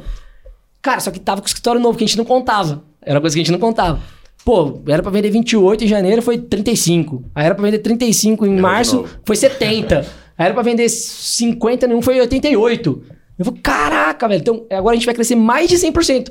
A gente tinha fechado 2022 com 280 milhões, agora a gente vai fechar com 600 milhões. Mas e aí foi, escritório novo. E o que, que a gente faz muito? Só pra terminar o assunto de, de salário emocional, cara. Que entra no reconhecimento, que o Gal falou. Aprende, aprende também em G4, apre- até mais curso de coach, né? Coach fala muito que a pessoa gosta de ser reconhecida, né? Cara, a gente faz muito, toda hora, é, fechamento de mês, reconhecer os destaques. Pô, tem o rosto dos destaques. Pra, plaquinha, o cara leva pra casa, a galera, toda hora a minha galera posta, que eles gostam de postar porque tá colecionando as plaquinhas. Porque, pra galera que segue eles ver, pô, ó que cara massa, o cara é um destaque, vou comprar com esse cara que tem mais placa. Vou comprar com o que tem menos placa. Então eles, a gente faz um negócio bem legal, Felipe, que a gente chama de almoço do milhão. Que assim, os, os colaboradores que bateram a meta do mês, a meta mínima, mas bateu a meta do mês, ele vai almoçar com os sócios. Uma vez no mês. E é pago. E é aquela brincadeira do meio-dia, quem fez, fez. É sempre numa sexta-feira. Então, a sexta-feira, meio-dia, a última sexta-feira do mês, já passou, porque o nosso fechamento é um pouco diferente. Então, o mês já fechou, a gente pega começando o mês. Sexta-feira, senta num lugar, tá com os sócios. Isso é legal, tá com os sócios. Cara, show. A galera pede o que eles querem. As meninas pedem salmão, sushi, não sei o quê. Come. A gente tem um horário, senão Cada vez a empresa tá ficando maior, se eu não colocar horário, ferrou essa conta. No começo não tinha horário, já teve vezes que a gente ia até a noite já. Aí agora a gente falou, pô, tá indo 20 pessoas no almoço, cara. Porra, vai fuder a gente. Então a gente vai, Vai ter ser, show do, vai ser almoço do milhão, literalmente. Literalmente. Verdade. Daí a gente colocou até 3 horas da tarde, chega meio-dia vai até 3 horas da tarde. Mas o que acontece? O cara, ele, ele, ele prefere muito mais estar no almoço do que uma premiação em dinheiro. Entendeu? Ou do que, porque tá no almoço, ele vai postar. Quem vê, vê que ele tá no almoço. Ele é um destaque. Tem todo esse status que cria. Já teve colaborador que um mês ele não ia pro almoço. E ele sempre foi pro almoço. E ele, ele, todo mundo segue ele, vê que ele é o cara da empresa. E um mês ele não ia. Aconteceu, cara. Enroscou as vendas e tal. Ligou pra mãe dele e falou: Mãe, vamos dividir uma carta comigo aqui. O cara fechou uma carta de 800 mil pra bater mais de um milhão e tanto pra ele ir no almoço. Com a mãe. Com a mãe, ele e a Vendeu mãe e tal. mãe. O cara vende até pra mãe. É, vendeu pra mãe, ele fez ele e a mãe junto, ele rachando. Vai ir no almoço. Então, assim, cara, que é o salário emocional. Então, eu acredito nessas, É. nessa. E aí, o financeiro, lógico, Precisa. não tenho o que dizer. E o financeiro é uma briga pra nós que é empresário, Porque né? se que vir só com o papinho do, da plaquinha, do É. tapa nas costas e tal. Mas é isso que a gente tá falando, porque pra gente, o sócio, a gente fala assim, cara, na minha cabeça era pra ser muito mais fácil eu convencer pelo financeiro. Sim. É, Entendeu? Você aperta um botão, acabou. Exato. Tá resolvido. E ao contrário, entendeu? Então, se o financeiro, tem que- a gente tem que falar de uma forma, tipo assim, um cara, equilíbrio, né? Exato. E, e- e a- o jeito que você fala, sabe? A gente, a gente fala assim pra eles, cara, eu quero que vocês prosperem. Tipo assim, você tem que dar uma condição pra sua família, eu quero que você pague a escola do seu filho. Eu tenho, que- eu tenho que falar de uma forma que vai entender. Eu não posso falar, falar assim, eu quero que você ganhe mais. Daí Você falou, então assim, a gente tá toda hora construindo uma narrativa dessa. Tipo assim, cara. Prosperar é muito maior do que ganhar mais, né? Isso, Prosperar exato. tá ligado a coisas externas. Total. Então a gente não fala muito do valor X. A gente fala muito assim, cara, eu quero que vocês vão pra Europa igual eu acabei de ir. Eu começo a mostrar isso. Eu falo assim, porque eu tô te ensinando tudo que eu fiz. Tipo, o mesmo passo a passo, é só você repetir. Entendeu? Eu falo assim, eu quero que você seja meu sócio. Pô, a gente tá agora projeto de expansão SI 2024. Eu quero abrir em Campo Grande. Pô, alguém daqui tem que ser o sócio lá. Por que, que eu vou lá em Campo Grande pegar um cara que eu não conheço? Eu preciso de alguém de vocês, vocês têm que pensar Se assim. desafiem que Exato. pode... Então a gente fica fazendo essa construção de narrativa, né, e de exemplos para a pessoa querer ter esse, esse, esse tesão de ganhar mais, sabe? Narrativa é, é um É tudo. muito forte. cara, né, tudo tá no jeito que você comunica. É toda hora, forte. toda hora eu sócio a gente faz essa reflexão, a gente fala, cara, aí, aí acontece alguma coisa na empresa, os caras já vêm, é, no primeiro momento você vem um pouco puto, né? Daí vem no nosso grupo de sócios, pô, velho, vocês viram, aconteceu isso. Aí os três já sabem. Vai ser um dos três que vai falar, fala assim, puto, cara, mas também, ó, se a gente tivesse falado dessa forma, talvez a galera entendeu de um jeito que a gente não falou desse jeito. A gente já sabe, o erro tá ali. Sim. Comunicação, cara. A gente não falou, não ficou claro. Eu tenho mais uma pergunta. Tanto, tanto esse Final. tema, tanto com, com quem trabalha com a gente, com nossos parceiros, quanto com o cliente também, né? Exatamente. A gente que trabalha num, num, num mercado que é um relacionamento muito longo com o cliente, essa narrativa é um negócio que eu percebo aqui na, na reunião de, de operações, cara, que é, é muito detalhe que muda muita coisa. Total, cara. Total. Mudou a forma, né, de se relacionar cada vez mais com o cliente, com o, o parceiro, essa questão mais intimista, mais de relacionamento, as pessoas conhecendo mais a fundo, a exposição nas redes sociais, é, esse entendimento de cultura de empresa, de narrativas, de nós sabermos mais. Eu não quero só a camiseta, eu quero saber se quem produz a camiseta está alinhado com o que eu penso. É. É, se eu quero saber se, no nosso caso, então, isso se exponencia ao máximo, porque nós trabalhamos em condomínios. Sabe? É- Então, ou seja, as pessoas convidam a nossa empresa para entrar na casa delas. E quem literalmente. convida- e quem convida não é o, o dono da casa. Não é o dono da casa. Que é mais difícil É o ainda, que né? administra aquela situação toda. Então, a, a confiança, É. o, o entendimento, o quero estar próximo, isso é de fundamental, sabe? O, dentro dos pilares FSL, que é o escritório que nós temos de consultoria, é, tríade, Uhum. óbvio, né? A gente traz os três Cs, né? Que é credibilidade, criatividade e crescimento. Uhum. Para realmente lidar com essa situação, é, a gente só podemos, precisamos ter criatividade para desenvolver todas essas ações. Imagina o quanto vocês criaram, inovaram, e pensaram em coisas diferentes. Mas ela precisa trazer credibilidade, confiança e todo mundo tá ligado a crescimento, né? Todo mundo tem que crescer.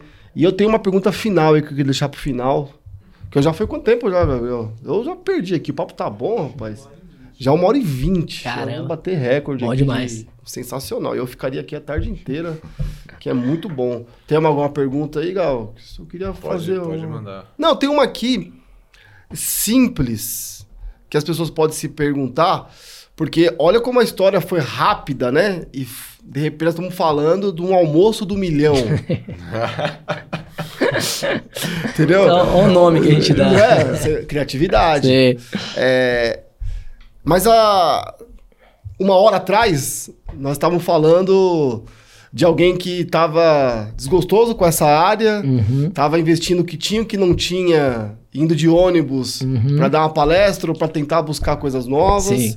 que de repente tinha um sócio que não era sócio, Uhum. só compartilhávamos a mesma residência empresarial, como se a gente eh, dividia o mesmo apartamento sem Isso. morar junto, Sim. né? Sem ser um parceiro, sem ser casado, Sim. cada um paga, vive a sua vida. Uhum. Então, de alguém que estava começando ali a vender, que tinha.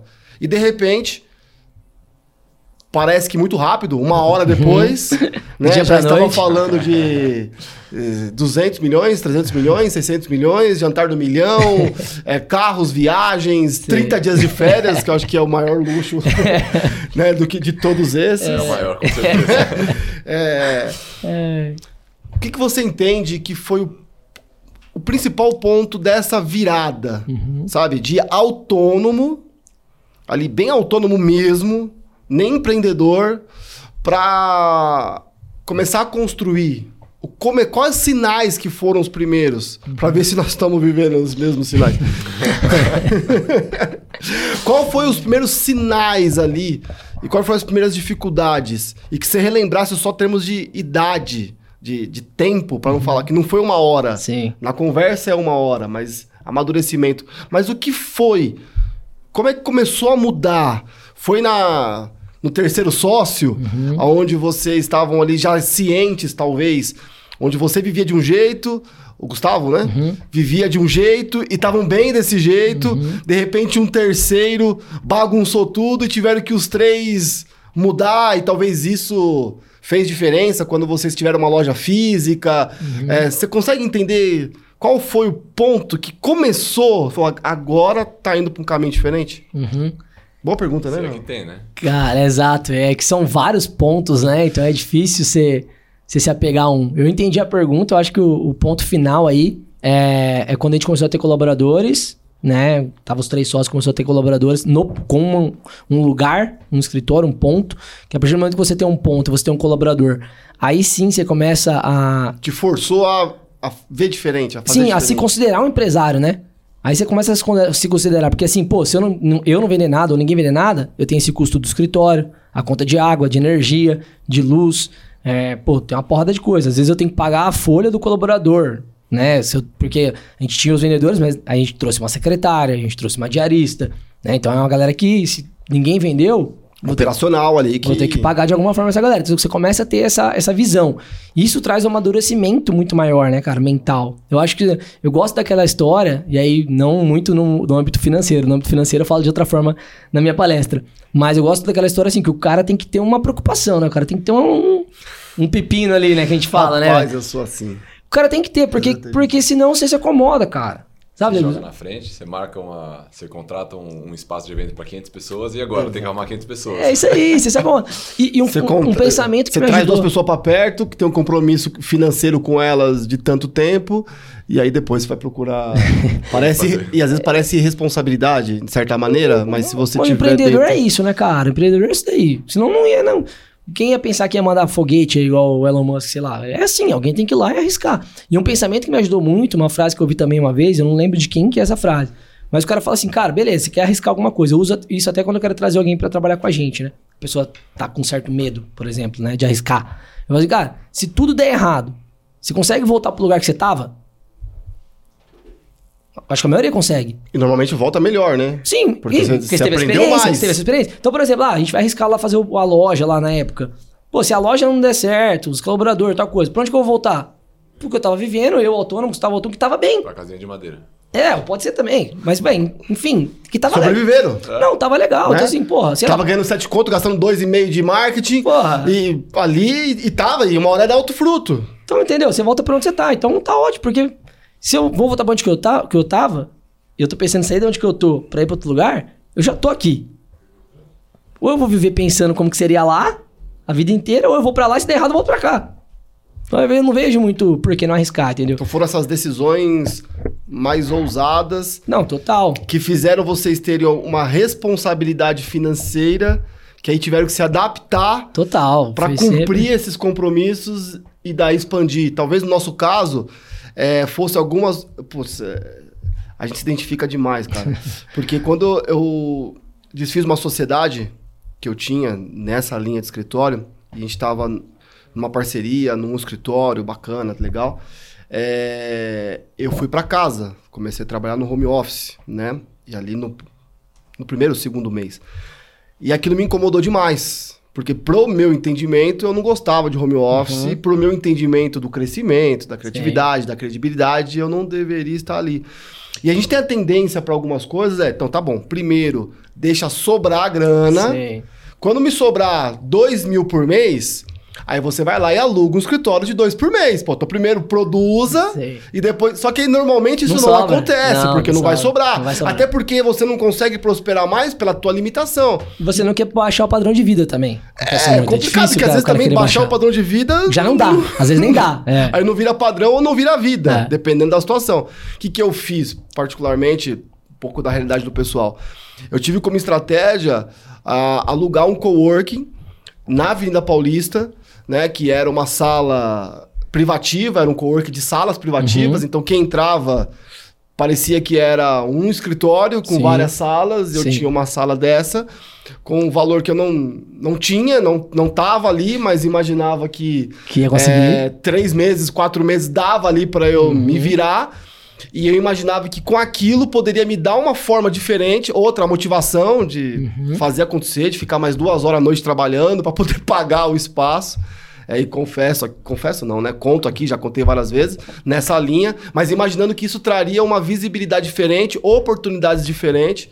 E, foram e, e foi neste local que eu recebi o Gaal algumas vezes, uhum. conversando, tendo sonhos de compartilhar escritórios, de fazer algo fora do comum, que de repente no outro dia a gente estava compartilhando isso.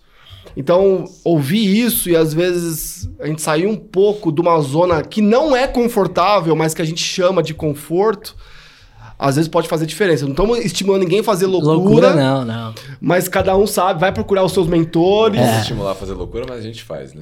É, vai procurar os seus consultores, vai procurar até a gente. Vamos conversar, nós estamos aqui é, para isso. É uma loucura calculada, negócios, é para isso. É uma loucura calculada. É. Igual eu falei, tipo, da minha parte, eu tinha meu pai e minha mãe, casa deles. Então, assim, sei lá, você podia ser autônomo, Deu tudo errado, ficar véio. no entrego, quarto lá. Entrego e... o escritório, eu tava morando sozinho já, mas beleza. Eu entrego o apartamento e vou pra casa dos meus pais. Então, assim, acaba sendo calculado, né? Não é. vai pra rua. Agora, pô, o cara tá ouvindo a gente, o cara vai pra rua se tudo der errado. Não, não né, pô? Aí... Vai vender a própria é. casa pra comprar um escritório, né? É. Mas uma coisa que meus amigos sempre falavam pra mim, cara, acho que duas coisas que, pra terminar e responder a sua pergunta, né, de, de qual foi a hora, e eu acho que pra você achar a hora é quando você achar a sua clareza, né? Vai ser a hora. Então, assim, quando eu voltei pra vocês, a parte da história e tal, então ali, 2013, 14, eu comecei a ler Pai Rico, Pai Pobre e tudo mais, começou a construir essa mentalidade na minha cabeça. Dali em diante eu fui construindo a minha clareza, sabe? Então eu sempre entendi que, pô, no momento certo, como eu falei, ia acontecer. Que eu não ia ser mais é, a, a, repetir gerações, ou família, ou padrões, né? Que eu não ia ser é, ficar na corrida dos ratos, igual o livro fala, que eu não ia ficar na, na média que eu nasci. Então eu entendi isso. Então eu tomei isso como uma clareza. E meus amigos sempre falaram assim que essa história que você comentou, os caras, pô, tem que economizar pra fazer tal coisa, né? Esperar sobrar fazer isso aqui, ou, ou baixo padrão de vida pra tal coisa. E eu sempre fui o cara que falava assim pra eles, velho, porra nenhuma. Se eu quero fazer tal coisa, eu não tenho que baixar pra sobrar, eu tenho que ganhar mais, entendeu? Eu tenho que trabalhar mais pra ganhar mais. O pensamento é óbvio. A teoria ah, da abundância, do transbordar. Exato. Tipo assim, ah, eu quero fazer tal coisa, então por isso eu vou reduzir aqui, parar de beber uma cerveja. Eu bebo uma cerveja Heineken e vou tomar uma Antártica e tal. Era com coragem de barco, meus amigos. Claro. Falei, não, cara, irmão. Eu vou pensar o que eu posso que eu fazer, fazer pra, pra mais, pra eu não parar de tomar novo. Heineken, entendeu? Tipo, tá louco? Trabalho pra caramba, velho. Então, então foi isso daí. E aí, desse, desse momento, foi tendo... Então, quando eu tive a clareza, cara, eu falei, ponto, eu já sei o que eu quero ser. Já sei o que eu preciso fazer, já sei a minha rotina. Então foi uma mudança interna, talvez, Total. um dos principais Essa pontos. foi a principal. Acho que a clareza é a principal de todo mundo, cara. Acho que a clareza é a principal. O cara que tem a clareza do que ele quer ser, olha, o universo vai se encaixando. E a hora que a gente trouxe o, o, o escritório os colaboradores, e eu continuo com essa clareza, eu inspiro, como eu falei. Então a equipe fica boa, todo mundo fica entrosado. E aí chegou um momento, eu não vou saber agora te falar daí agora datas, né? Que termina a resposta, mas chegou um momento que a gente devia estar com de 5 para 8 colaboradores, algo nesse sentido. Cara, cultura forte pra caramba, porque, pô, foi isso que eu falei. Aí eu inspiro meu sócio, ele me inspira, ele, ele busca o conhecimento, ele, ele era mais travadão, veio pra esse mundo perfil. também. Então, todo mundo querendo crescer, estudando pra caramba. G4, o G4 foi uma loucura, foi outra loucura também, dessas histórias que eu não tinha grana para entrar no clube. Eu fui lá e passei, peguei um, um, empréstimo na minha conta, no meio da aula da imersão, Dei a entrada do 20k, liguei pros caras, falei que eu fiz isso daí, que assumi uma parcela de 7. Os caras, meu Deus, você é louco. Daí joga a parcela pro escritório. Foi uma loucura, só que fez a gente crescer 500%. Eu saí do faturamento de 1 milhão no ano para 25 milhões. Entendeu? Porque eu tive essa. Falei, bem, a gente tem que estar no meio desses caras. Ah, mas não sei o quê. Eu peguei empréstimo, fiz lá e deu tudo certo. Então, são, são essas etapas. Mas teve uma hora que a gente tava ali, uma confra, alguma coisa, com oito colaboradores, e a, a gente viu como a galera se inspirava tanto na gente, e como tava tão azeitado, que a gente fala, costuma dizer o nome do time, que eu acho que dali deu uma certeza, você falou, tipo assim, meu, agora, tipo, foi. Não tem como não. Encaixou. Encaixou. Tipo assim, é só trazer mais gente com calma, com É responsabilidade. o Palmeiras na reta final do Brasileirão. É isso aí, é isso aí. É Encaixou. é só ganhar um jogo. É isso aí, eu tava almoçando com a, com a Nath hoje, com a minha mulher, eu falei do. Pra terminar, eu falar do Palmeiras mesmo. A gente falou que ia falar do Palmeiras. Eu falei assim, cara, uma hora, esse, esse- tudo que esse time Só tá que, só, fazendo. que- só que esse podcast só vai ser passado depois de acabar o campeonato. Tá, tá ótimo então. Cuidado! Não, tá ótimo, tá ótimo. Porque é, entra no assunto mesmo, não vai se fugir e, do quem, assunto. e quem. Não, tô brincando. E quem edita é São Paulino. Então imagina os cortes depois. É, é. Então. Mas o que eu falei, eu falei, cara, é, é, esse time, tudo que eles estão fazendo desde 2020, cara, vai ser aquela história de, tipo, quando eu tiver meu filho com 15 anos, eu falo assim, cara, você- eu vivi uma época, meu pai conta, sei lá, do, são os do Pelé, sei lá o quê. Mas, cara, eu vivi uma época que, meu, o que, que é isso que esses caras faziam, cara? Mas, eu, resumindo, aí eu tava vendo o programa de esporte, que era a hora do almoço. Pô, não é o futebol. E eu concordo também, por mais que eu sou palmeirense, né? Ah, não é o futebol vistoso que se o Flamengo tiver num dia bom, pode É. jogar. Quando foi pra final da Não Libertadores. São Paulo, assim. São Paulo, lá, quando jogou bem, que ganhou do Palmeiras também, lá, futebolzão bonito. O Santos, não sei o quê, cont- contando tudo isso. Tô Tipo assim, tentando, velho. só que, cara, é uma mentalidade que a gente tá falando agora da clareza. Não, e de, ó, fazer todo dia o que tem que ser feito. Todo dia o que tem que ser feito. Todo dia. Aí os outros falham, outro fica no meio do caminho, outro desiste, outro cansa, né? Outro não sei o que, que é Perde a gente tá falando. Parece que foi do dia da noite. Foi 13 anos, cara. E Então, eu olho os eu tô- caras. Eu olho os 13 caras que. Eu olho os caras que estão há 30 anos fazendo a mesma coisa. E aí, quando eu vejo que eu tô cansado, que eu penso na minha cabeça, passa na cabeça de todo mundo, né? Puta caramba, vai cansado disso, hein? Aí eu olho e falo assim, meu, é 30 anos que o cara tá falando mesmo, todo dia na mesma coisa. É, tem uma frase que eu, né? eu não sei de quem. Descansar, descansar. né? Homem é de isso ferro. aí. É isso aí. Tem uma frase que eu não me lembro de quem é a autoria, se você tem aí, se é sua autoria, de alguém coloca nos comentários assim, não adianta viver 20 anos, 20 vezes o mesmo ano e dizer que tem 20 anos de experiência. É isso aí. Então a gente pode, mas a cronologia básica, porque quando a gente está vivendo, é, eu tô vendo essa nova fase particularmente do empreendedorismo há cinco anos, tá fazendo cinco anos agora, agora, no final desse ano, né? 19, 20, 21, 22, 23, concluindo cinco anos. É uma loucura, porque parece que foi muito mais.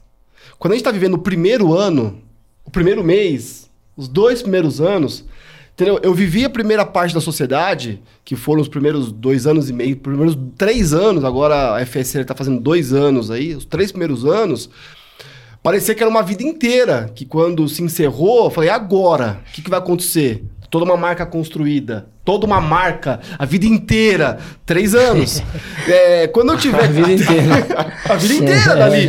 Quando eu tiver 30, esses três anos vai ser um, É. um degrau. O que eu tô querendo dizer? Porque tem uma galera, a patologia, ela começou a ser empreendedora muito forte da pandemia pra cá.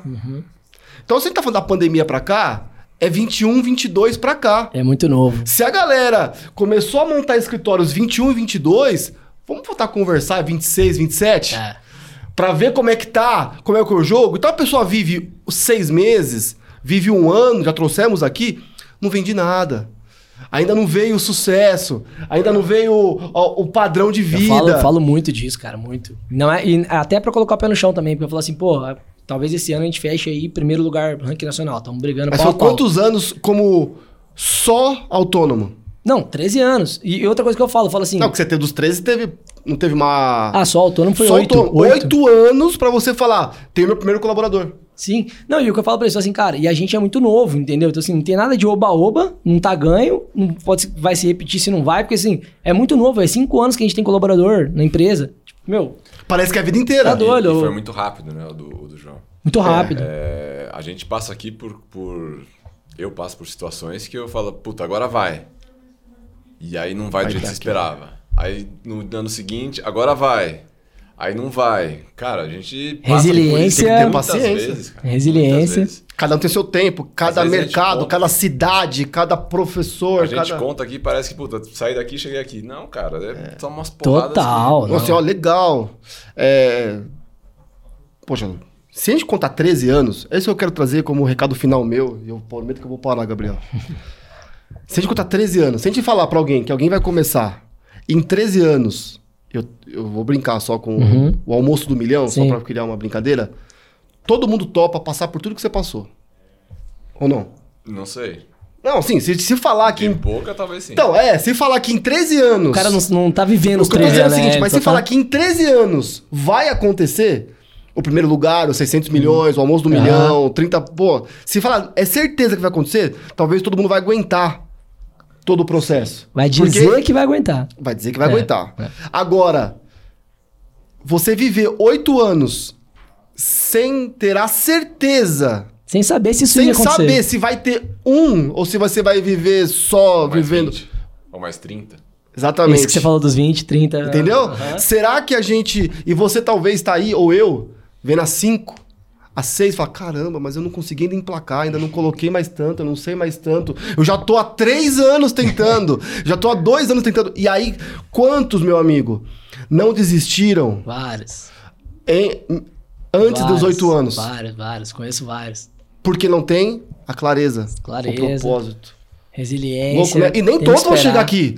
Talvez eu vou viver oito anos, depois mais cinco, e não vai ter tudo isso. precisar de mais 20. Cada um É. tem o seu tempo, cada um tem o seu mercado, cada um Cara, tem a e sua foi uma coisa de mentores que a gente fala, do conselho que eu escolhi ouvir. Né? Os caras falavam isso, falou, cara, galera, o que, que mais acontece? Se eu olho em volta, eu olhava pros meus amigos, eu olhava até pra minha própria história. O que, que mais acontece? Galera pulando de galho em galho. Pula pra cá, pula pra lá, não para em lugar nenhum. Se não para em lugar nenhum, você não vai ficar conhecido. Nunca vai ser o cara daquele negócio. Pô, você ser o cara daquele negócio, você tem que estar muito tempo naquele negócio. E às vezes, você vai ficar lá um ano, foi exatamente o meu. Um ano, dois anos, três, quatro, cinco, seis. Você ainda parece que não é ninguém, você não tá ganhando nada. Cara, mas no sétimo, é uma mágica, do nada. Fala assim, cara, vai pensar em consórcio, tem que ser o João, porque, velho, faz sete anos que ela tá nisso daí. Todo mundo que tava, caiu, você falou, só ficou piar, tem que ser ele, velho. Tem que ser o cara, Também entendeu? tem isso? Tem, total. Quem mas vai rolou aguentar, isso. né? Mas rolou isso na cidade. Tipo assim, meu, de- deve ser o melhor, porque só ele tá ainda até hoje. Entendeu? Você tem que fazer com o E cara. mal sabe que você tá quase ali desistindo. Total. Só que, eu, só que eu aprendi. Ou é o melhor ou mais cabeça dura. Exa- é, pode ser. só que eu Alguma ta- coisa tem. só fiquei porque eu tava evoluindo, né? Mas eu- é isso que ele falava, né? E ele fala assim, cara, eu tô há 16 anos falando a mesma coisa. É a mesma coisa todo dia. 16 anos que você tá falando. Como é que você, vai Tempo. falar, como é que você vai fa- falar pra mim que 2, 3 anos não tá dando certo? É, isso que você falou. e você já colocou. Olha lá, ó. Batemos o recorde. Muito Chegou- bom. chegou no horário. Aqui, Sensacional. Então é isso, cara. Esse aqui foi... Quanto tempo tem a sua apresentação aqui? Aí, ó. Caramba, batemos recorde. É. Nós estamos a duas horas Bateu- e dez nessa fora, mesa. fora o tempo de antes do, do podcast. E pra encerrar aí, cara, pra você não viver os 20 anos, mesmo ano da vida, eu gostei de uma frase muito legal do amigo nosso do G4, fui visitar a empresa dele, o Lawrence. Não sei se a frase é dele, acho que ele ouviu em algum lugar, né? Mas ele estampou na parede, que é assim: se daqui a seis meses você não for diferente do que você é hoje, daqui a dois anos você não existe mais.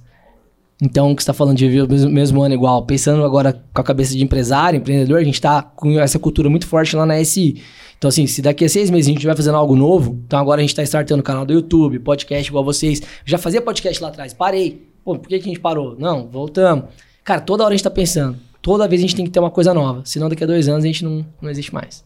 Muito bom. Esse é o crescimento, né? Exato. Tá evoluindo. Muito aí, bom, Gal? muito bom. Acho, acho não, foi o mais longo que eu participei, pelo menos. Espetacular. Mais Obrigado, longo que eu já fiz João? também. Bateu, o resto, bateu o resto. Não, aqui. Valeu, gente. Estamos em Quando casa, é bom é tudo assim. certo. Quando é bom é assim. A gente Flui deu tempo passar. Nem viu. E vamos que vamos. Muito obrigado pela sua Obrigado presença até aqui também. Obrigado pela Valeu, sua presença, Fernando. João. Valeu, Felipão. E que venha a honra. próxima. Que a Valeu, gente irmão. ajude muitas pessoas aí. Ah, certamente. Valeu. Já ajudou nós aqui, certamente. Muito já- inspirado. já vamos que vamos, meus amigos. Vamos pra cima.